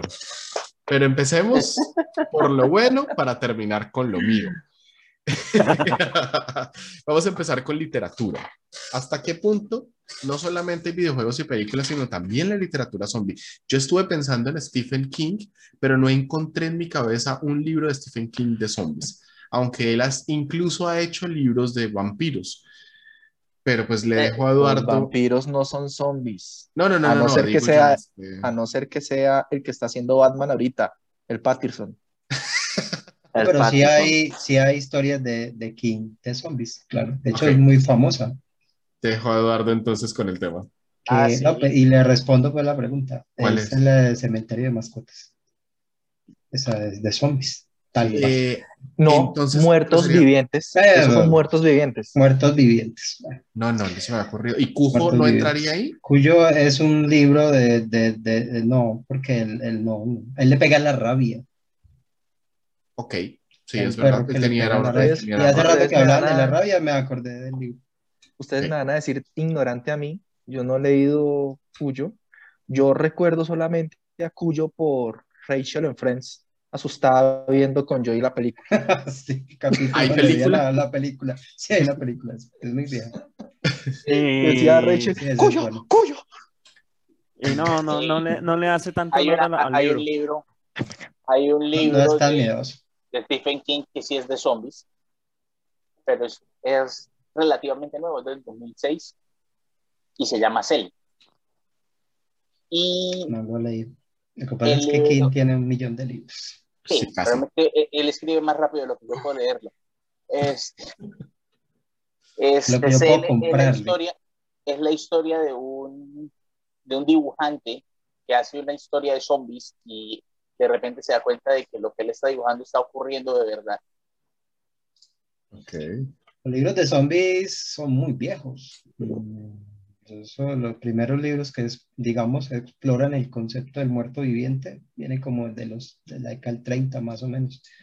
Pero Estaba pensando aquí, Eduardo, que los egipcios fueron los primeros en preparar cuerpos para ser zombies en el futuro. Y, y su, y su Los nazis, historia ¿no? de, de- lo- a lo largo que hablábamos, pues, como en el primer podcast, que era, o no sé si lo tocamos, que fue la, el mito de Osiris, pues que Osiris muere, de hecho lo parten en pedazos, o sea que definitivamente estaba muerto, y luego lo vuelven a coser todo como un Frankenstein, pues, eh, y la, su esposa mm, lo vuelve pues como a, bueno, lo, lo, lo, lo revive, no sé, algo así. E incluso de- después de muerto le hace un hijo, ¿no? O sea, el hijo de, de, de la esposa de Osiris, que era No, Isis. precisamente cuando lo, cuando lo resucitan, Eh, él no, no tiene hijos. después de muerto. No, no, eso, eso fue antes. Porque precisamente cuando lo resucitan, nunca encontraron el falo por ningún lado. Ah, caramba. Ah, pues madre. Así ya era difícil. Sí, era complicado. Horus viene antes. Ah, ya. Entonces, mm, pero realmente el tema, el tema de nosotros, pues, de, de- de los zombies como tal, pues, los caminantes y estos, no, no es tan viejo. Póngale, eso, eso, eso tuvo una explosión, una explosión que consiguió, pues, digamos que precedió un poco a la, a la explosión en cuanto a, no a películas, porque las películas de los zombies también son muy viejas, o sea, son más viejas pues que, que esa, que, digamos, esa cultura moderna de los zombies, pero sí digamos que arranca como en el siglo XXI, más o menos, eh, principios del 2000, donde empieza como esa invasión, uf, eso es, eso es una invasión, usted hoy en día busca en Amazon o en cualquier buscador de libros, y Y hay cantidad. cientos, cientos, Sí. la mayoría son malísimos, digo yo, porque obviamente no los he leído, pero se nota, se, se les nota en- eh, incluso en el resumen, eh, que son muy malos, pues, o sea, los típicos libros que escriben para aprovecharse de un boom, pues, cuando salió Harry Potter lo mismo, los montones de libros de escuelas de magia horribles, eh, cuando, eh, bueno, en fin, eh, eso siempre ha sido así. Pero en general, pues yo creo yo creo, porque re- realmente yo no he leído tanto del tema, pero yo creo que el libro central, central de, que, de, de toda la cultura zombie actual es el de Max Brook. Es, Guerra Mundial Z. no, eh, ese no. eh, ¿Cuál? la guía de supervivencia. Guía de supervivencia zombie. Ajá. En la guía de supervivencia zombie, señor. Max Brook bra- básicamente define el zombie. Pues porque el, el- el libro como tal no es una, o sea, no es una novela, pues no es un, no es un cuento, es, es eso, es una guía que le enseña a sobrevivir a un apocalipsis. Y, y entonces al principio define todo el zombie, los patrones de comportamiento, eh, todo lo, o sea, digamos que establece pues un- una serie de Un cosas patrón. Un patrón que, por ejemplo, es el patrón que tienen, me parece a mí, o lo, de lo que vi de, de, de Walking Dead, porque vi apenas como la segunda temporada hasta la segunda y ya. Y, pero define casi todo lo que, digamos, es muy similar. Es el zombie, lento, ¿cierto? Mm, Y, y, y explica por qué es lento, ¿no? Es lento porque es que, pues, eh, lo que decía hace rato Andrés y, y otros, pues, está, está rígido, ¿no? O sea, ha perdido agilidad, ya por ejemplo, no pueden subir esca- esca- escaleras de mano, pues, es, imposible, no nadan tampoco, o sea, todo lo que requiera coordinación, nada, ¿cierto? Ahí a duras penas pues caminan y eso, más bien Mm, de hecho, por cierto, en 28 días, que es la única película que yo rescato de zombies, porque el resto todas me parecen malas, no nadaban. No nadaban, eso sí Y es en, cierto. y en Guerra Mundial. Zombie tampoco nadaban, si usted Sí. No. es que, eh, bueno, es que el Caminaban nadar, el fondo. el, el nadar, el nadar es una coordinación bastante compleja del, del- del- Claro. del cuerpo, la verdad es algo bastante El ser difícil vivo de en el lograr. uso O sea, facultades cuenta que hay mucha capaz. gente que no es zombie y no sabe nadar. Hay, hay, hay, hay algo Por ejemplo, muy la- la- lo único homínido que nada es el humano. Los, los simios superiores tampoco nada, se ahogan. No, Chimpancés se ahogan, los, los Con el tema de la nadada, hay algo muy particular con algunas películas de zombie, que los zombies están en el agua, ¿sí? Pero siguen vivos, siguen vivos. No Ah, respiran. se están moviendo, pero es muy curioso porque claramente los pulmones deberían estar reventados. Entonces, no sé, ahí como que Sí, Y, la tema. corriente no se los lleva. Es que más realmente que está, o sea, por ejemplo, en, en, en la guía de supervivencia zombie es que están muertos, muertos del todo. No- El virus no- los mata. No están, o sea, sí, de- e incluso él define los síntomas, es, es muy charro, o sea, eh, que el, el- el proceso todo completo dura, creo que 24 horas, 20, 20, 20 horas, bueno, en fin, que cuando usted, por ejemplo, a la primera hora, entonces, bueno, se le coagula la herida, que la herida coagula de una, mm, que, mm, algo así como un mecanismo para que el virus por ahí no se salga. Eh, o sea, porque usted no se, no se supure, pues, y eso. Eh, después como como a las 8 horas, entonces ya usted se empieza a entumecer y todo el proceso lo cuenta y a las, después entra en coma, entra en coma el- el- la persona y como a las 23, 24 horas, no, como a las 20 horas se muere, o sea, se le para el corazón, muere literal. Y luego, como 3 o 4 horas después, revive, pero ya no está vivo, es un muerto que va por ahí caminando. Entonces, por eso, mm, ah, por eso le explica que no se ahoguen, o sea, to- toda la- la- la- lo que los hace peligrosos, todo lo que los hace peligrosos es el hecho de estar muertos. Están Por muertos. eso Brad Pitt, por eso Brad Pitt contaba 10 segundos. Once- Sí, sí, pero 11 entonces ya segundos. esa película, ya, ya los zombies son trenes, pues, trenes ultra rápidos, ya no tiene nada que ver. Sí. Yo entiendo que fuera, fue por la mi- dinámica de la película, no, no podían Sí. esperar 24 horas de producción cada vez que Sí. mordían a alguien y lo revivían en 20, en 20 horas. o sea, no, pero bueno, el cine Y- lo puede todo.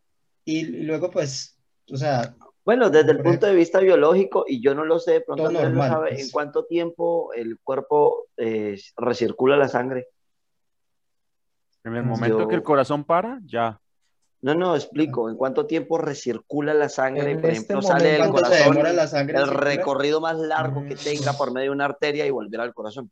Eso ¿Cuánto es- tiempo sería eso? Quisiera saberlo, pero voy a pasar por la pena de decirles, no sé, No, y yo la- tampoco. tampoco lo quiero googlear.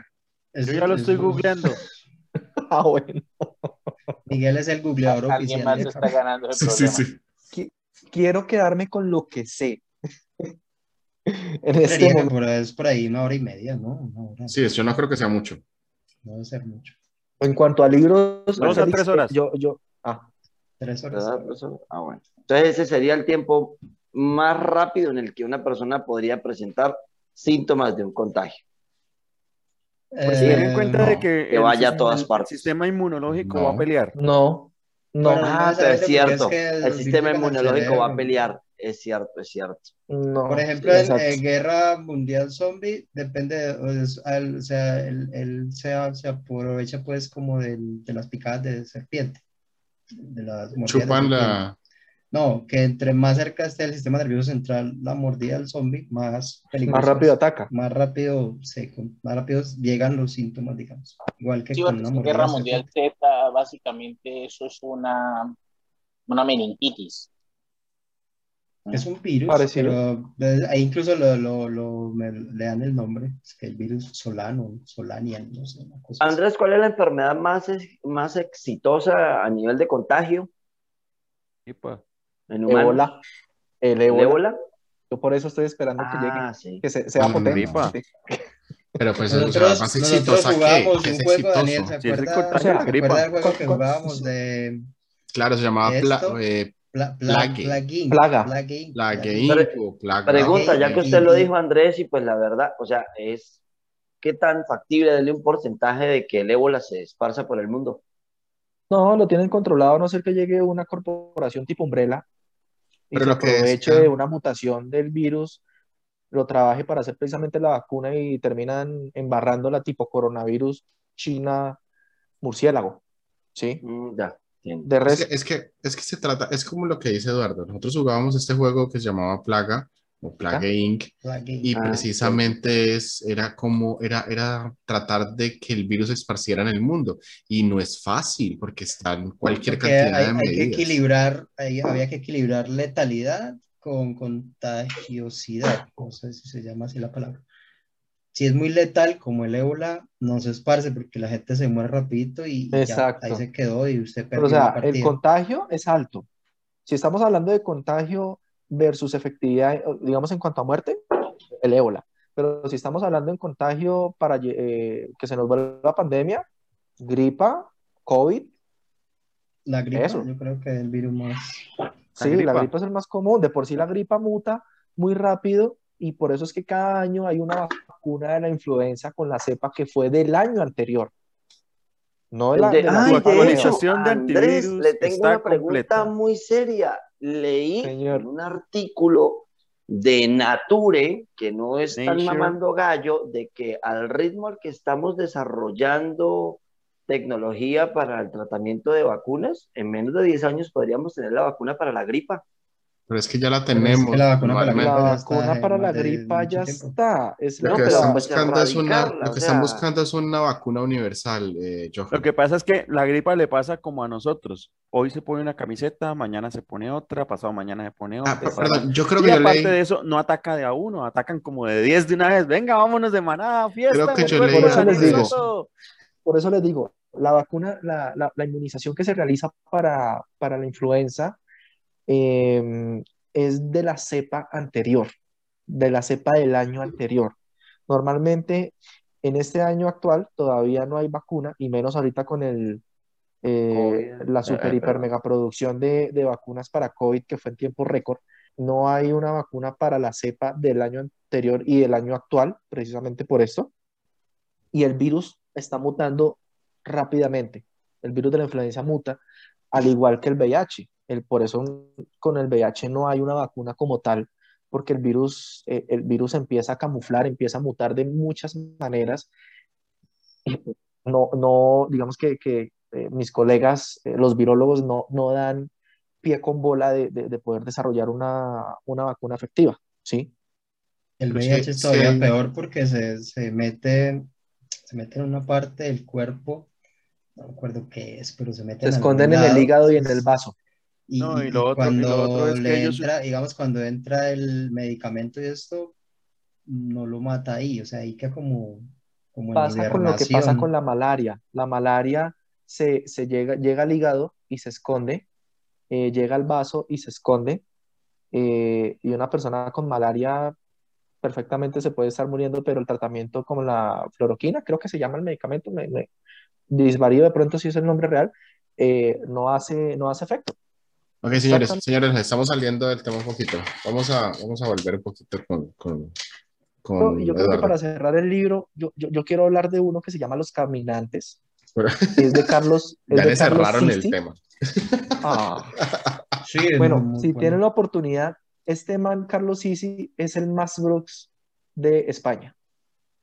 Y el man habla claramente con su visión de, de- de cómo es el comportamiento del, del caminante o del zombie. Allá no les dicen zombie, sino caminante.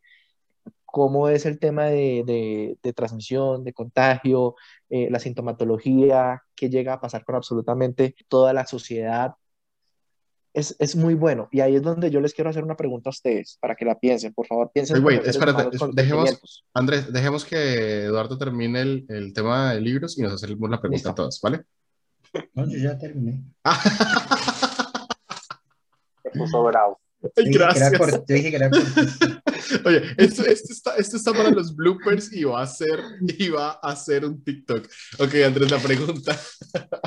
La pregunta, por favor, piensen como seres humanos con sentimientos, que tienen familia, que tienen hijos, que tienen hasta perrito. ¿Sí? En un apocalipsis zombie a lo Hollywood, ¿ustedes a quién salvan? ¿A quién se llevan? ¿A quién salvan? Claro, Familia, o no siempre trata de salvar la familia. no, a uno. Tiene que ser, ah, la condición, uno. Ah, no, pero pues es que la pone dura. Mi hija mayor, que es la que Yo- más probabilidades tiene de sobrevivir. Ay, que es la que más Ah, quiero. No, no es tanto eso, o sea, es que No deje que de su vista- hija menor escuche este podcast, ¿no? o sea, desde, desde el punto de vista probabilístico, la que más probabilidades tiene de sobrevivir es ella. Tiene siete años, la otra tiene cuatro. Ay, O sea, todavía tiene enfermedades que tiene que superar. Y todavía tiene un montón Johan, de cosas. yo- Johan está, Johan está diciendo, este, no hay ninguna diferencia entre mis hijas y mi campeona. Eh, sí, yo. Eso A me sí trae pásame- a mí recuerdos, sí pero bueno. la escopeta. Pero no, Ok, Miguel, ¿cuál, ¿usted quién salvaría? Pues yo la verdad creo que cuando tenga que solucionar tendría el mordisco ya acá. De Tin Marín, de.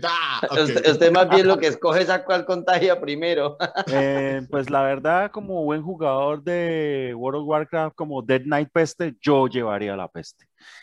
Ok. Ah, carajos, estamos perdidos. Jorge, ¿a quién salvaría? nada, pásame la escopeta. Ok, bien. Cobain. Esto. Esto. Daniel, ¿a quién salvaría? Paso. Ah, está esquivando la pregunta. Si yo fuera casado, si yo fuera casado, yo creo que salvaría a mi esposa, porque No, no, no, podría mira, Yo les voy a procrear. decir una cosa. Cuando uno tiene hijos, y yo no sé, los que tenemos hijos van a, van a, van a apoyarme o no. Cuando uno tiene hijos, uno ve por los ojos de los hijos. Y yo Estamos estoy programados seguro... por la biología para amar a nuestros hijos. Procree O sea, con sus hijos, procree seguro- con Ay, sus hijos. guácala. Y yo A estoy ver. seguro que lo primero que uno piensa es en los hijos, en la supervivencia de ellos, incluso por la de uno. O sea, yo prefiero que mi hijo sobreviva sin importar si yo no puedo sobrevivir. Entonces, Es que el problema que- es ese, o sea, ¿cómo va a sobrevivir su hijo si usted no va a sobrevivir? Pero es que no, no es eso, o sea, es que realmente Bueno, lo digo yo es un, es, un, es un instinto, o sea, no, es que usted decida y es un instinto. O sea, Eh, ah, le- le- entonces le reformulo, le reformulo la pregunta.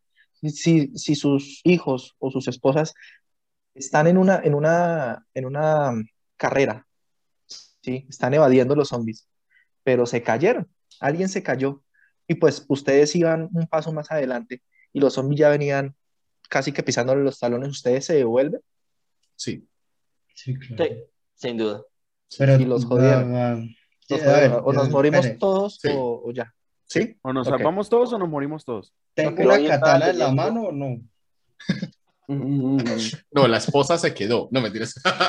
Diga, dígame usted en dónde va a encontrar una katana en Ah, no, es que, es que depende, es que depende. La casa Si de un amigo. zombies de, o sea, si son los zombies de casa de 28 empeños días, siempre o sea, si son los zombies de 28 días, no da tiempo. El que se cayó, o sea, para cuando yo mire, ya le están vomitando en la cara.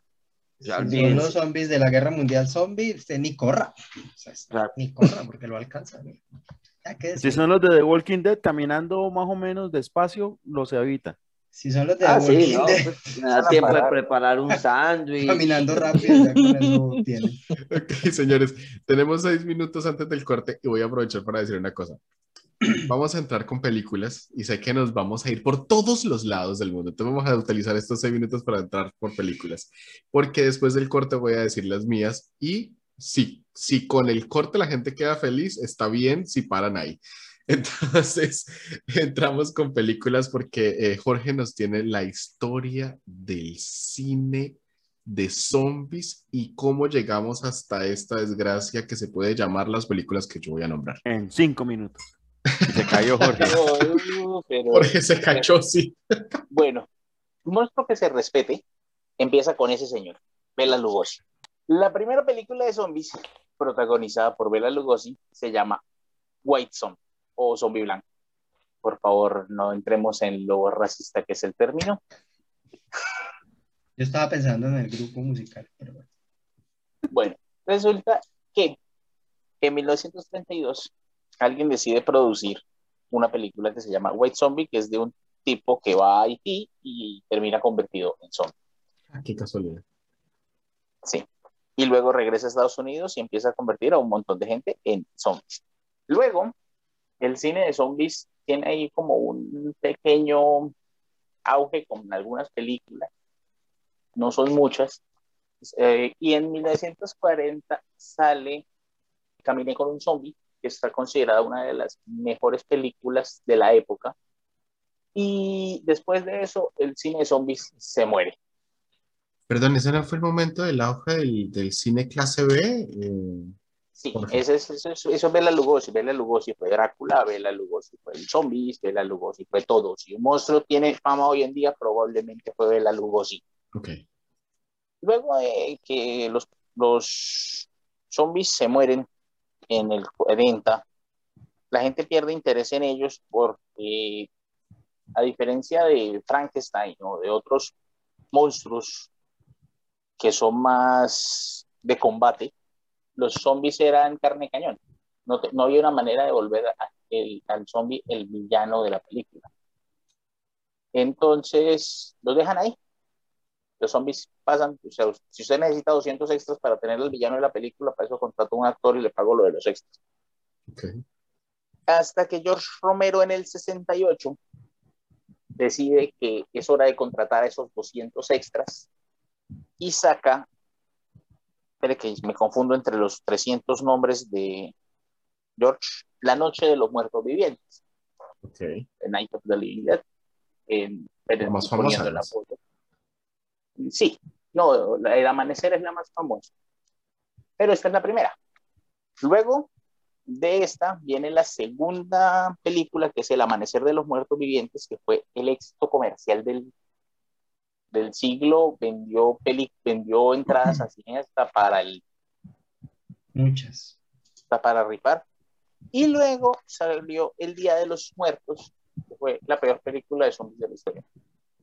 ¿No era esta que viste qué días? Que dijiste Eh, que... era, era, dije, era. Ya llego, Ah. ya llego.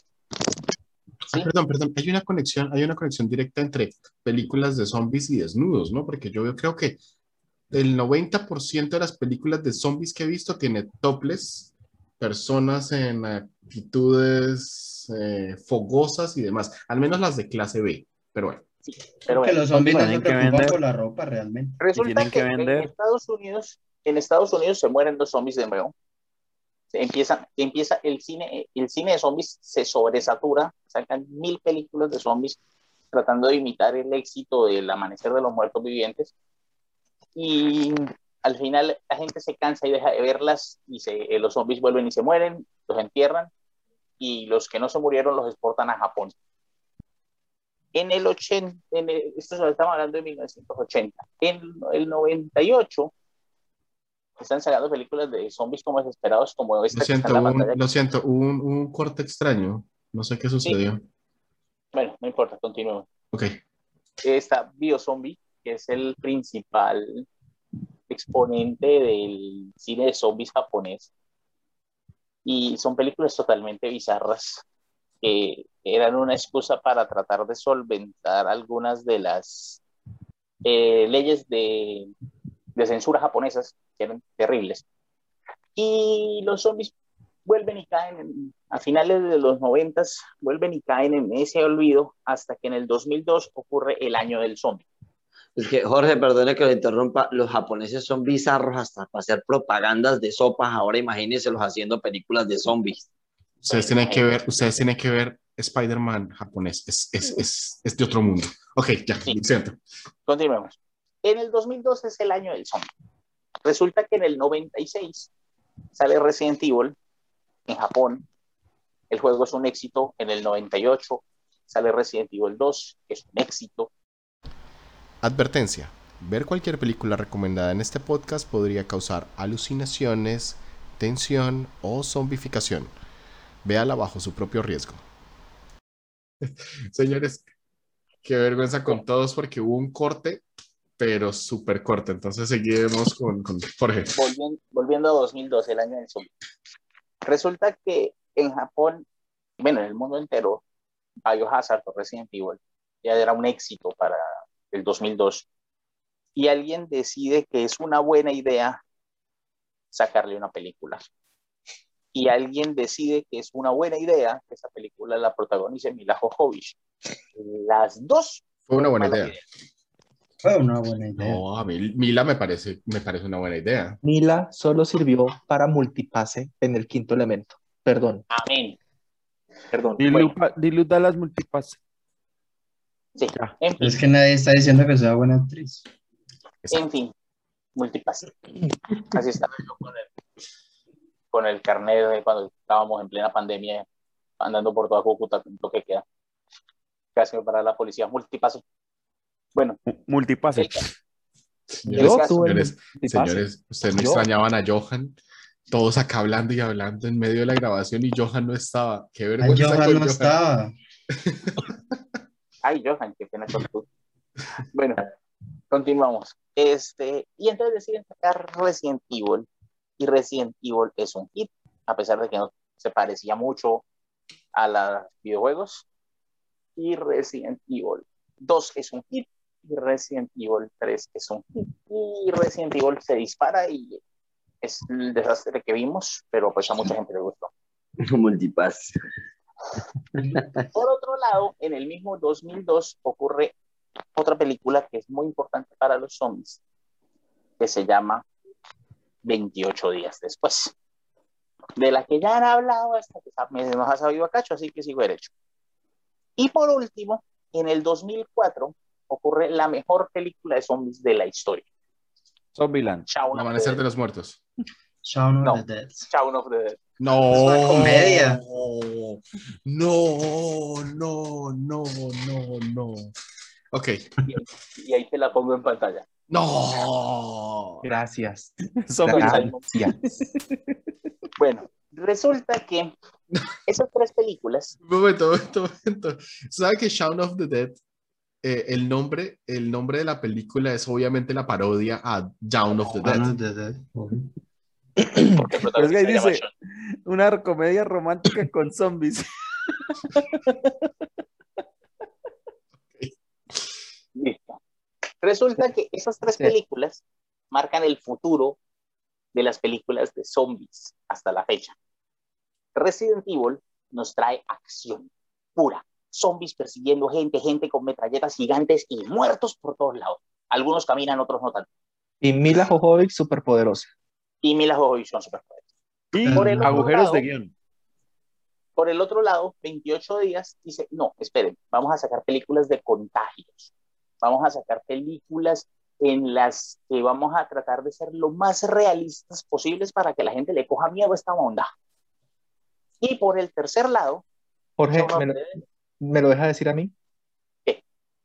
Y por el tercer lado, Shaun of the Dead con Queen de fondo en una rocola, en un bar inglés. No sé si era eso lo que iba a decir, pero para mí fue, fue lo máximo ya.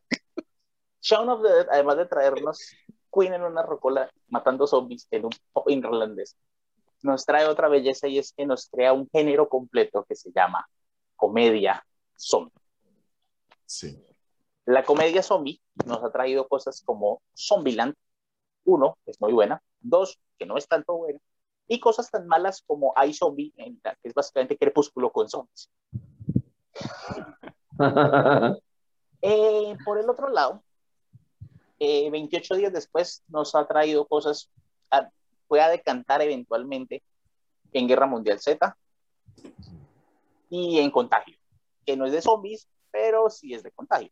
Y tiene una serie de anime japonesa muy buena que se me escapa el nombre, en la que trata. The School of the Dead. Esa es, esa. E- Ese esa. iba a ser mi recomendado en anime, ya que Uy. nadie tocó anime. Ah, exacto. Bueno, Y, y y, por y el es otro todo OP. Por el otro lado, el tren descarrilado que fue Resident Evil nos trajo a Mila Jovovich con superpoderes, destrozó la industria de las películas de videojuegos y terminó este año en lo que yo considero es la peor película de zombies en la historia. Y el por qué deberían agarrar a Zack Snyder, meterlo dentro de una bóveda y no dejarlo salir. Recordemos que todo este capítulo, todo este capítulo y todo este tema fue seleccionado porque Jorge quería hablar de esa película. No, él Así no que- quería hablar. Él quería quejarse. Es la película más mala, más mala de la historia. O sea, es una película que tiene todos los problemas habidos y por haber. No tiene trama, no tiene personajes, no tiene nada. ¿Cuál es el nombre, perdón? El ejército de los muertos. Army of of the Dead. Dead. Army of the Dead. A mí esa película se me hace muy a Dead Racing. No, pero es que Dead Racing tiene un, un desarrollo de la historia. Es que, o sea, pongámoslo así, los primeros Zombies en un casino. cinco minutos de Army of the Dead. Primeros cinco minutos. Nos muestran un montaje musical porque es Zack Snyder y si algo sabe hacer Zack Snyder es como director de cine, es ser excelente director de videos musicales. Y nos pone un video musical de los héroes y protagonistas de la película luchando contra una horda de zombies para salir de Las Vegas, sufriendo para poder conseguir sobrevivientes, teniendo que matar inocentes porque ya están heridos y no saben si están infectados o no. A lo hartas. La deshumanización completa al final, en- antes de que caiga la última nota, que de milagro, de milagro, de milagro, no fue la misma canción que pone sie- siempre, que es este, este, Sound of Silence. La única canción que se sabe es Zack Snyder. Es la única que le compró los derechos. Entonces, eh, justo, justo cuando logran salir, uno de los una de las compañeras se devuelve por la hija, a la hija la agarran los zombies, ella se mete para que no, para tratar de liberar a la hija y sueltan el container, cierran la, la puerta, las viejas mueren aplastadas y se acabó la película, se acabó el video musical, empieza la película. Uno dice, esos tipos están traumatizados. Esos tipos jamás van a volver a Las Vegas por nada en el mundo. Y si van a volver a Las Vegas va a ser por algo muy importante. Un minuto más tarde aparece un millonario y le dice, hay 200 millones de dólares en una bóveda. Entren y les doy 50. ¿Y el tipo que hizo? Sí, listo, vamos, camine. Y entonces se va y busca a sus, a sus compañeros que están traumatizados, ¿no? Y a cada uno que llegue le dice, parce, 15 millones de dólares, bóveda, Las Vegas, hágale. Sí, huevón, vamos. Yo, yo- yo quiero hacer una pregunta ahí. Este tipo, el, el- el- el traumado mayor, Mm. ¿Fue allá porque se acordó que fue Drax y era, invis- y era invisible? Es una Probablemente. Que gran iba caminando muy lentamente y nadie los Ok. otros Él decidió que iba a entrar a Las Vegas caminando muy lentamente. Lo que pasa es que él tuvo en sus manos el Player's Handbook de Dungeons and Dragons y se encontró un hechizo que se llama invis- invisibilidad frente a zombies, pero tal vez era imbecilidad No, ante no, zombies. no. La imbecilidad con o sin zombies es cuando al final de la película les dice, ¿se acuerdan de la bomba que iba a caer cuatro días? No, va a caer dentro de diez minutos. Y van a tirar una bomba atómica y los van a matar a todos. Y entonces los tipos, con toda la tranquilidad del mundo, se voltean, se miran y dicen, muchachos, hay un cambio de planes. Si a mí me dicen que la bomba que iba a matar a todo el mundo en Las Vegas hace dentro de tres días va a caer dentro de dos horas, yo entro en crisis. A mí me vale culo la bóveda. Lo más chistoso de todo es que mm, les dicen que tienen que atravesar todos los zombies para llegar al casino y después los sacan en helicóptero. No, no. Pero no fueron en helicóptero. vez. manda- no, va a tocar hacer alerta de spoiler de esta película, pero no. Esta película es mala, es mala, es mala con M de marica, qué película tan mala. Ok, señores. Esto, para cerrar el tema de Jorge de películas, yo no quería llegar a las malas todavía, pero me gustaría hacer la pregunta ya que le hizo el película enlace. favorita. Antes, antes de, antes de llegar allá, porque es que mi recomendación es hasta acá llegó lo bueno. Y si quieren cerrar acá el podcast y ser amigos de nosotros, todo bien, porque luego voy a hablar yo y yo sé que me van a odiar. En Entonces voy a vida hacer- tenemos que aceptar lo bueno y lo malo como venga. Hagamos las recomendaciones, hagamos Voy a las hacerle- recomendaciones buenas y luego hacemos las malas. Eso. Entonces vamos a entrar con la mejor película en su, en su ideal de películas de zombies para ustedes. Pero tratemos de evitar 28 días porque sé que para todos 28 días son como de las mejores. Eso le iba a decir, saquemos de concurso 28 días. Es como A mí ya me y dos películas favoritas porque ya las nombraron, pero ya tengo la, la otra. Hágalo. Ok, vale, Miguel. Miguel, película favorita de zombies.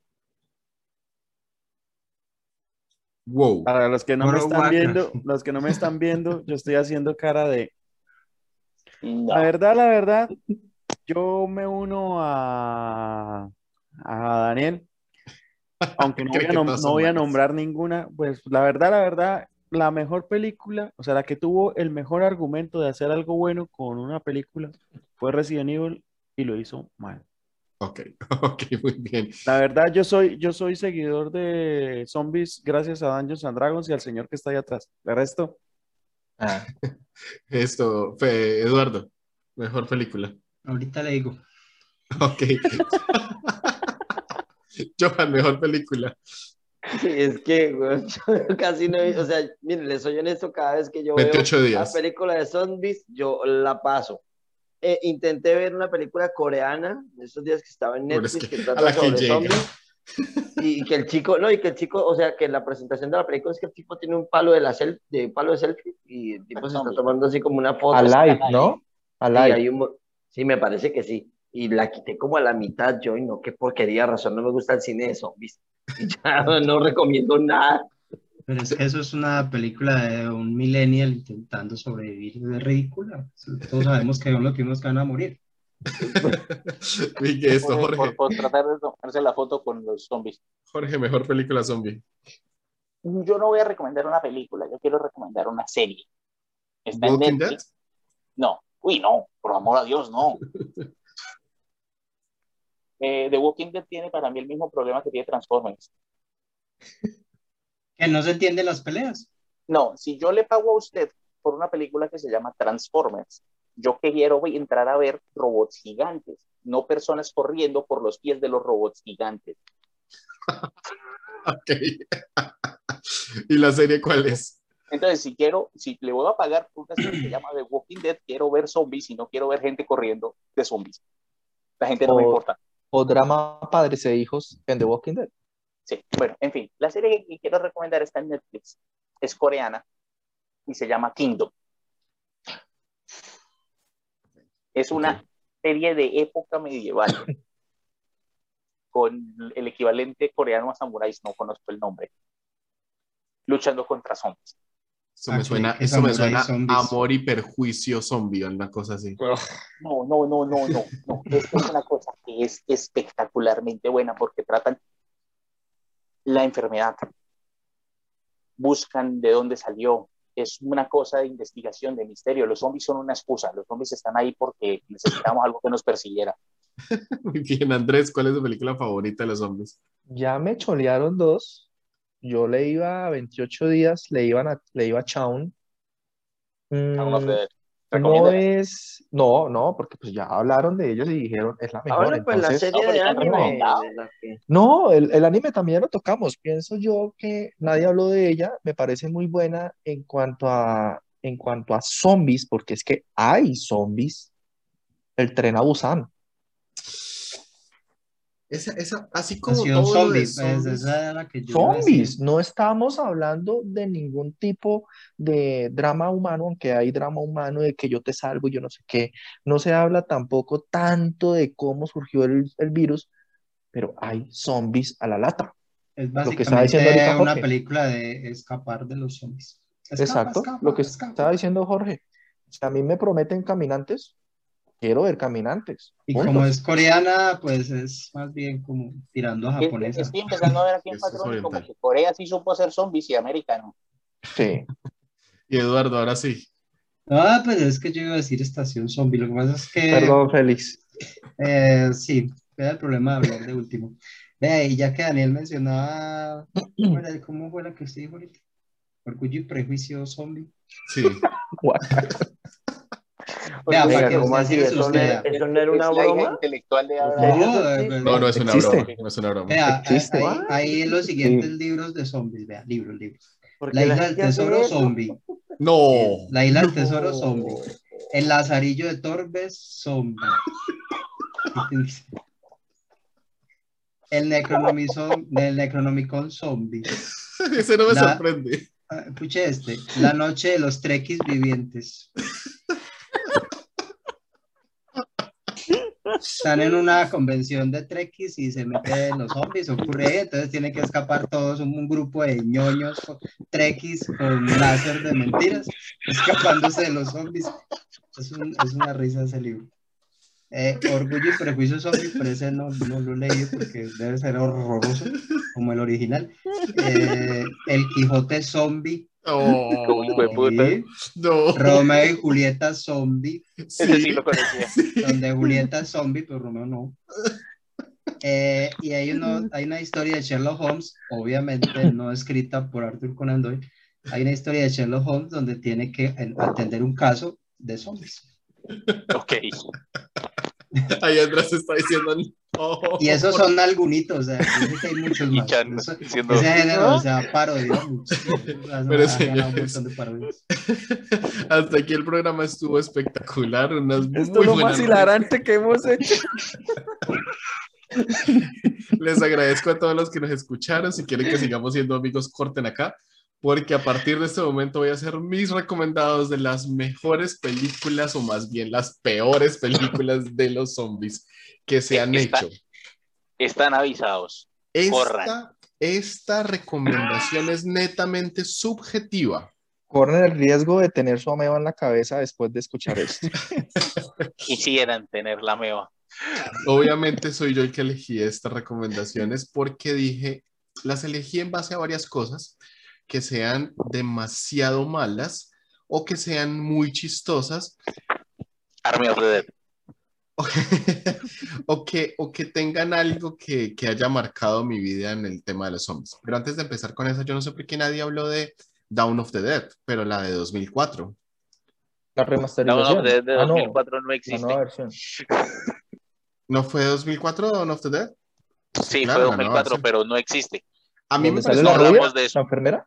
a mí me pareció una muy buena película porque los zombies corrieron. Y hasta ese momento los zombies no habían corrido. Sí, ya eh, habían corrido en Resident Evil. Ok, tengo que, tengo que confirmar ese dato, pero muchas gracias. eh. Sí, Y habían Resident corrido en dos años 28 días después. Ok. Ajá. Vale, perfecto. Entonces empecemos. Sí, Empecemos sí. con esta, 28 días después, ya hace mucho tiempo. empecemos con esta, con esta top 3 de películas zombies que realmente no les recomiendo que se vean. Army of the Dead. Army of the Dead. Army of the Continuemos. voy a decir esta película, pero. ¿Puede voy a poner imágenes, que- Dani? Ah, sí, perdón. Eh, mi, mi primera película es la parte 2 de la película. Porque Ok. la 1 no me pareció tan mala. Denme un segundo, lo voy a poner de En fondo. time. Resident Evil 2. Esta es mi película número 3. Porque vamos de 3 para arriba. Yo iba, a yo iba a recomendar eso. Zombieland 2. Zombieland Zombieland uno 2 es bueno. es La una no fue tan mala. No, la 1 fue chistosa, tiene a Bill Murray, lo que Bill hace Murray. una cosa muy interesante. Incluso la actriz, ah, recuérdenme por favor el nombre de la actriz, Emma Stone. Emma Stone, que toda- hasta ahora estaba arrancando, parece Gwen que Stacy. hace un, a- hace un eso, hace un buen papel. Eh, la película es interesante, la 1. Esos tips que da son chistosos, lo Son, agarran a son uno. sacados de la guía de Dan, supervivencia. dan una sensación a la guía del viajero intergaláctico. Son sacados de la guía de supervivencia zombie de más de hecho. Pero la Ajá. 2, la 2, como muchas de las secuelas, es pésima. No tiene un buen sentido de la película. Creo que trataron de seguir con algo de los tips, pero no le dieron a nada. Todos crecieron, la niña creció y ya esto no es, no es, o sea, mejor dicho, solamente la voy a nombrar. Era la cosa más antinatural del mundo. Dos, Sí, no es, Es una como película. Para mí lo peor de las películas es el protagonista, tipo para caerme mal. ¿Cuál de, el- el- cuál de todos? El protagonista. que está tapando, El que está tapando. ¿Ese? el carebobo, ¿Mark Zuckerberg? No. Sí, yo también le iba a decir Mark Lex Zuckerberg. Luthor. Les Luthor. Eso Pero no me cae tiene gracia. Él no tiene gracia y, y hace- y todas las películas que son iguales, pero, pero no me parece tan mal, me parece como un Eh, espera, espera, espera. ¿Estamos hablando de quién? ¿De ese man o de Adam Sandler? Pero Adam Sandler No, está Adam totalmente Sandler fuera tiene de sus concurso de películas. Yo sé que este muchacho Miren, tiene miren, un miren, un, un- judío, un- pero... un- un- un- un paréntesis. Porque no sé si alguna vez tendré la oportunidad de decir esto y quiero decirlo. Ama a Adam Sandler. Mi problema con Adam Sandler, lo detesto Ah, con toda no. mi alma, No. casi más que a Zack Snyder. Este, pero mi Mucha- problema con Mucha Mi gente va a estar problema en contra con de usted Adam porque... Sandler- Ok, perdón. mi problema con Adam Sandler es que Adam Sandler es un buen actor que hace pésimas películas. Ok. Nico, O sea, si usted mira, si usted mira alpacas. eh, ejem- eh, Uncut, Uncut Gems, es una muy buena película. ¿Sí? Pero si usted deja a Adam Sandler dirigir la película, él hace Soy como niños. Ok, sí, es verdad. Sí, es verdad. Bueno, después de este paréntesis, quiero ir con mi número 2 del top 3 de peores películas zombies en la Se lo existencia. dije, se lo dije, esa película tenía que estar ahí. Pero le corrijo, no se llama iZombie, porque iZombie es una serie, de hecho me puse en la tarea de verme iZombie. Mi novio es un zombie, ¿no? ¿Se llama así? Mi novio es un zombie en México. viviendo. No, una sí, canción sí, de Hay 80s. Zombie es una serie Sí, y es, buen, es, es- es decente. Al menos la primera temporada. Me- eh, mi novio es un zombie para México. Memorias de un zombie adolescente para los españoles.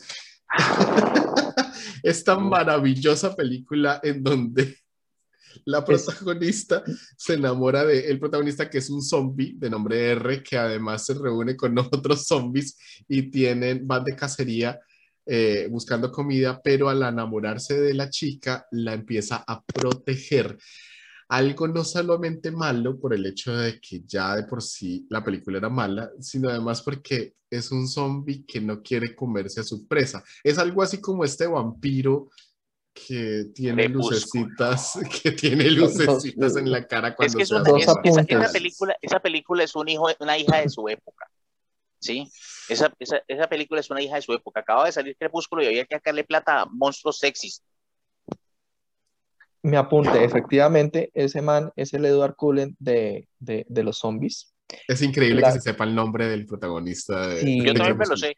Es que tengo amigas que les encanta el, el, el, temita De Crepúsculo y, de hecho, y yo- el yo- yo- vampiro brillante. Y, Nah, dos, y más porque odio eso. Y No, dos, sea, sea sincero, diga lo que es. Su novio lo obligó a ir a ver la película. Yo Esa la fue vi la así. mía, esa fue la mía, esa fue la mía. Sí, sí. Yo me, Y yo me dos- leí el primer libro de Crepúsculo, lo confieso. Oh, no, no, ya eso es demasiado. Y dos, recuerden que había puesto la imagen de Jackie Chan ahorita. sí, ¿Así? Sí. Se la, se la dedico a Jorge. ¿Qué? Eh, le- le- le- es que le, le voy a explicar una cosa. Yo, so- yo, yo veo, busco cosas malas. Ok, sí. Y segundo, A propósito. Andrés, Segundo, segundo, ¿me puede repetir el nombre de la película en, en español castellano, por favor? Mi novio por supuesto. zombie. No, no, no, no, no, no, no, no. Memorias de una de un zombie adolescente.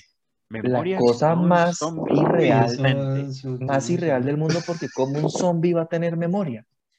Pues tiene tanta memoria que se enamora de ella. Pero No, bueno, el amor es un Pero- tema básico Pero al, al que final revive, relaciona. al final revive porque se enamora de ella. Ay, pero no, no, no se dañe la película con la lágrima y la- Ay, ahora no la voy a poder ver, Jorge, ¿sí? Ah, es que la señores, al final revive. Al final Daniel, revive. por favor, su número uno. Spoiler alert. Yo, yo, siempre, le- yo siempre le digo a la gente que cuando tengan una película mala que no quieran ver, traten de buscarla si hay entre las resumos así nomás. Ok. Y número uno, por favor, lo tengo acá de fondo para que lo esté viendo. Zombieverse. Obviamente yo vivo en Canadá, entonces eh, tenía que hablar de castores. Es obligación, le toca por ley. O los castores zombies. De nuevo Los me la vi. de De nuevo me la vi solamente para poder hablar hoy del tema. Yo me voy a morir. Voy a hacer un comentario. sacrificio. Zombieverse, Zombieverse es el Charneido de Daniel. Eh, recuerden que, recuerden que este Cine Casa B eh, tiene ese tipo de películas que son de bajo presupuesto, eh, son estúpidamente malas, pero, pero de alguna manera los siguen conectando a uno con la película. Y el principio de la película es bastante bueno. Es- tiene, perdona los que hiera eh, eh, susceptibilidades, pero tiene los mejores toples que he visto en una película de zombies. Arranca muy bien, tres Espera, espera, chicos. espera. Daniel estaba solo, Camila no estaba. No, no, no, ella la vio conmigo. con debe ser otra. porque uno no se mete a ver una película de zombies para ver topless. Pues, excepto en esta película. básicamente, Pero, pero, además de ser muy chistoso su título, es muy interesante. Es porque eh, eh, ocurre un accidente en el que un barril de químicos indeterminados llegan a un río, se estallan por obra y gracia del Espíritu Santo en un chorro que va hacia los castores, los infecta y ellos se vuelven zombies después de un chorro químico verde fosforescente. Además de esto, ellos obviamente, como les tocó eso, su orina y sus heces son verdes fosforescentes e infectan a todos los otros castores que están ahí. Una película muy mala, pero que como tip les digo, no solamente hay un zombie castor, un humano castor zombie con cola de castor, dientes de castor, garras de castor, sino un oso castor zombie. ¿Alguien esperemos. puede publicar imágenes? Porque es que yo estoy a este punto. Denme un segundo, voy a poner el oso castor zombie solamente como para que refresquen su, su... Yo les, yo les dije que no estuvieran en esta parte del programa porque iba a ser muy malo. Ah, la perdí, la perdí, lo, lo siento. Oso castor zombie. Sí, gracias, muchas gracias por este escena de la película que, donde uno ve que le arrancaban un pie y se sorprende. No sintió, ¿no? Obviamente. Después él duerme con su pie. Iba a ser muy chistoso oso? de ahí para adelante. Lo perdí. Solo aparece tres segundos en la película. Lo siento mucho. Les quedo viendo para el próximo programa El oso castor. Espérame, yo no me, yo no me rindo tan rápido. Es de Ahora, las lo que, dijo, lo que dijo Daniel al principio, pues la verdad, sí es verdad. Uy. O sea, no, no Uy. es- Bueno, señores, por favor, eh, eh, no, Bueno, le bueno, subamos al tono. Ya quiero ver la película. Quiero hacer, quiero hacer una alusión a una película de la que estuvimos hablando con Andrés hoy, que podría bien ser la peor película de zombies, pero es tan mala que no es tan mala. Ustedes hablaron de Shaun of the Dead, que su nombre obviamente hace alusión a Dawn of the Dead, y esta es la primera película cubana de zombies, de nombre Juan of the Dead, Juan de los Muertos. una película rodada en La Habana, Cuba, eh, de una historia de un señor que vive muy fresco en la vida en, en su país. Eh, sí, voy a ponerla de fondo también. Juan of the Dead es una de las mejores películas que me he visto de zombies, esperando ver una muy mala película de zombies. Mira, chico, y que meten ahí el socialismo y tiene comedia en todo su esplendor, es muy latina, obviamente toca el tema de los zombies, pero de una forma muy distinta. Aparece el primer zombie en los primeros minutos de la película saliendo del agua. Eh, cosa Este sí cosa graciosa, no, lo pescan. Cosa graciosa de la película, él aprovecha la situación de los zombies para montar un negocio.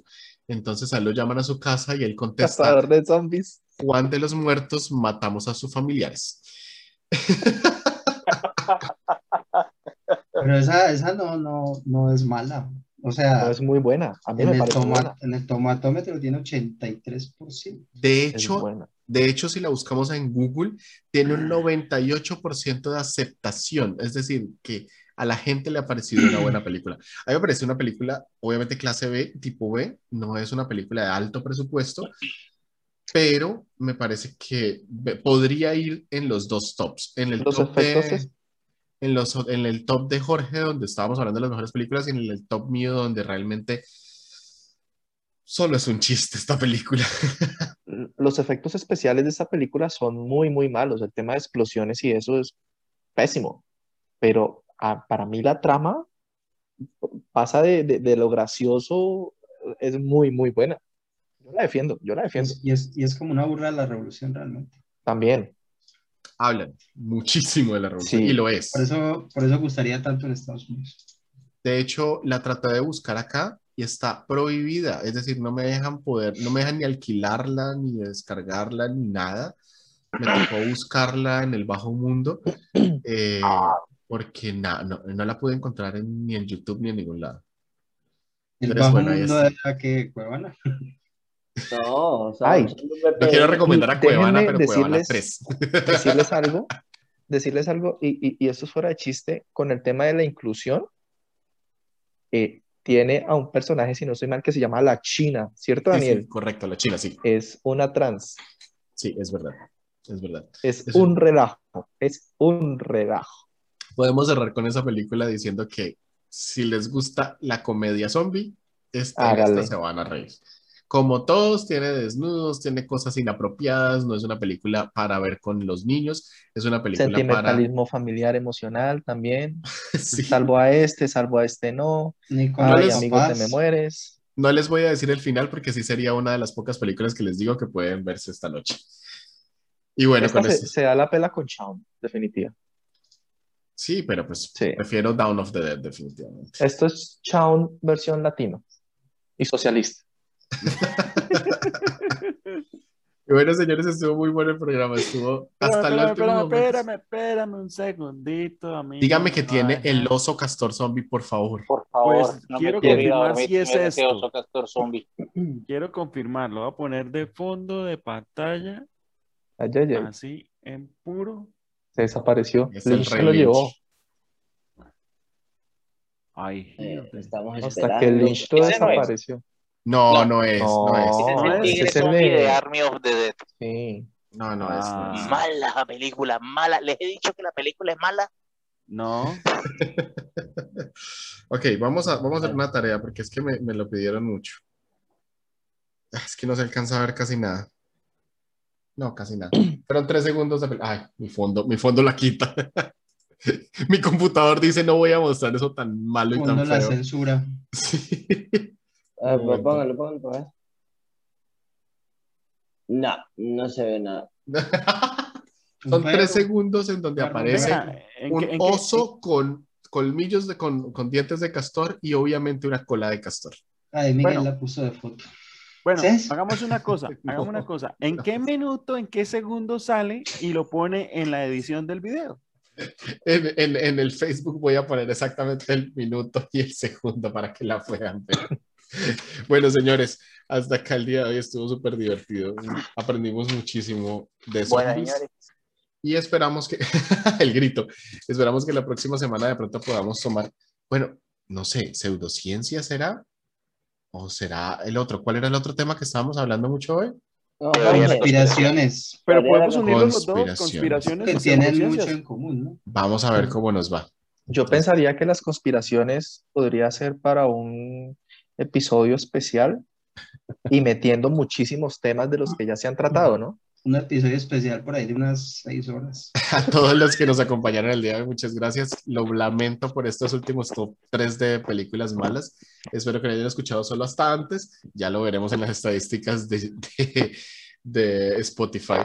Buenas noches, señores. Y Ah, perdón, perdón. Quiero antes de que, antes de despedirnos, dar las gracias a las personas que nos están escuchando desde Chile, desde México, desde Colombia, los poquiticos que nos escuchan en Colombia y Argentina. Canadá, Argentina y. Canadá. Sí, O sea, muchas mire, gracias. ¿saben qué? O sea, Irán y Corea del Norte. República del Congo, sorpréndanse, hay gente que nos está escuchando. Haití. Si no lo crean, muchas gracias, señores. Buenas Y noches. no son bots. Noches. increíble.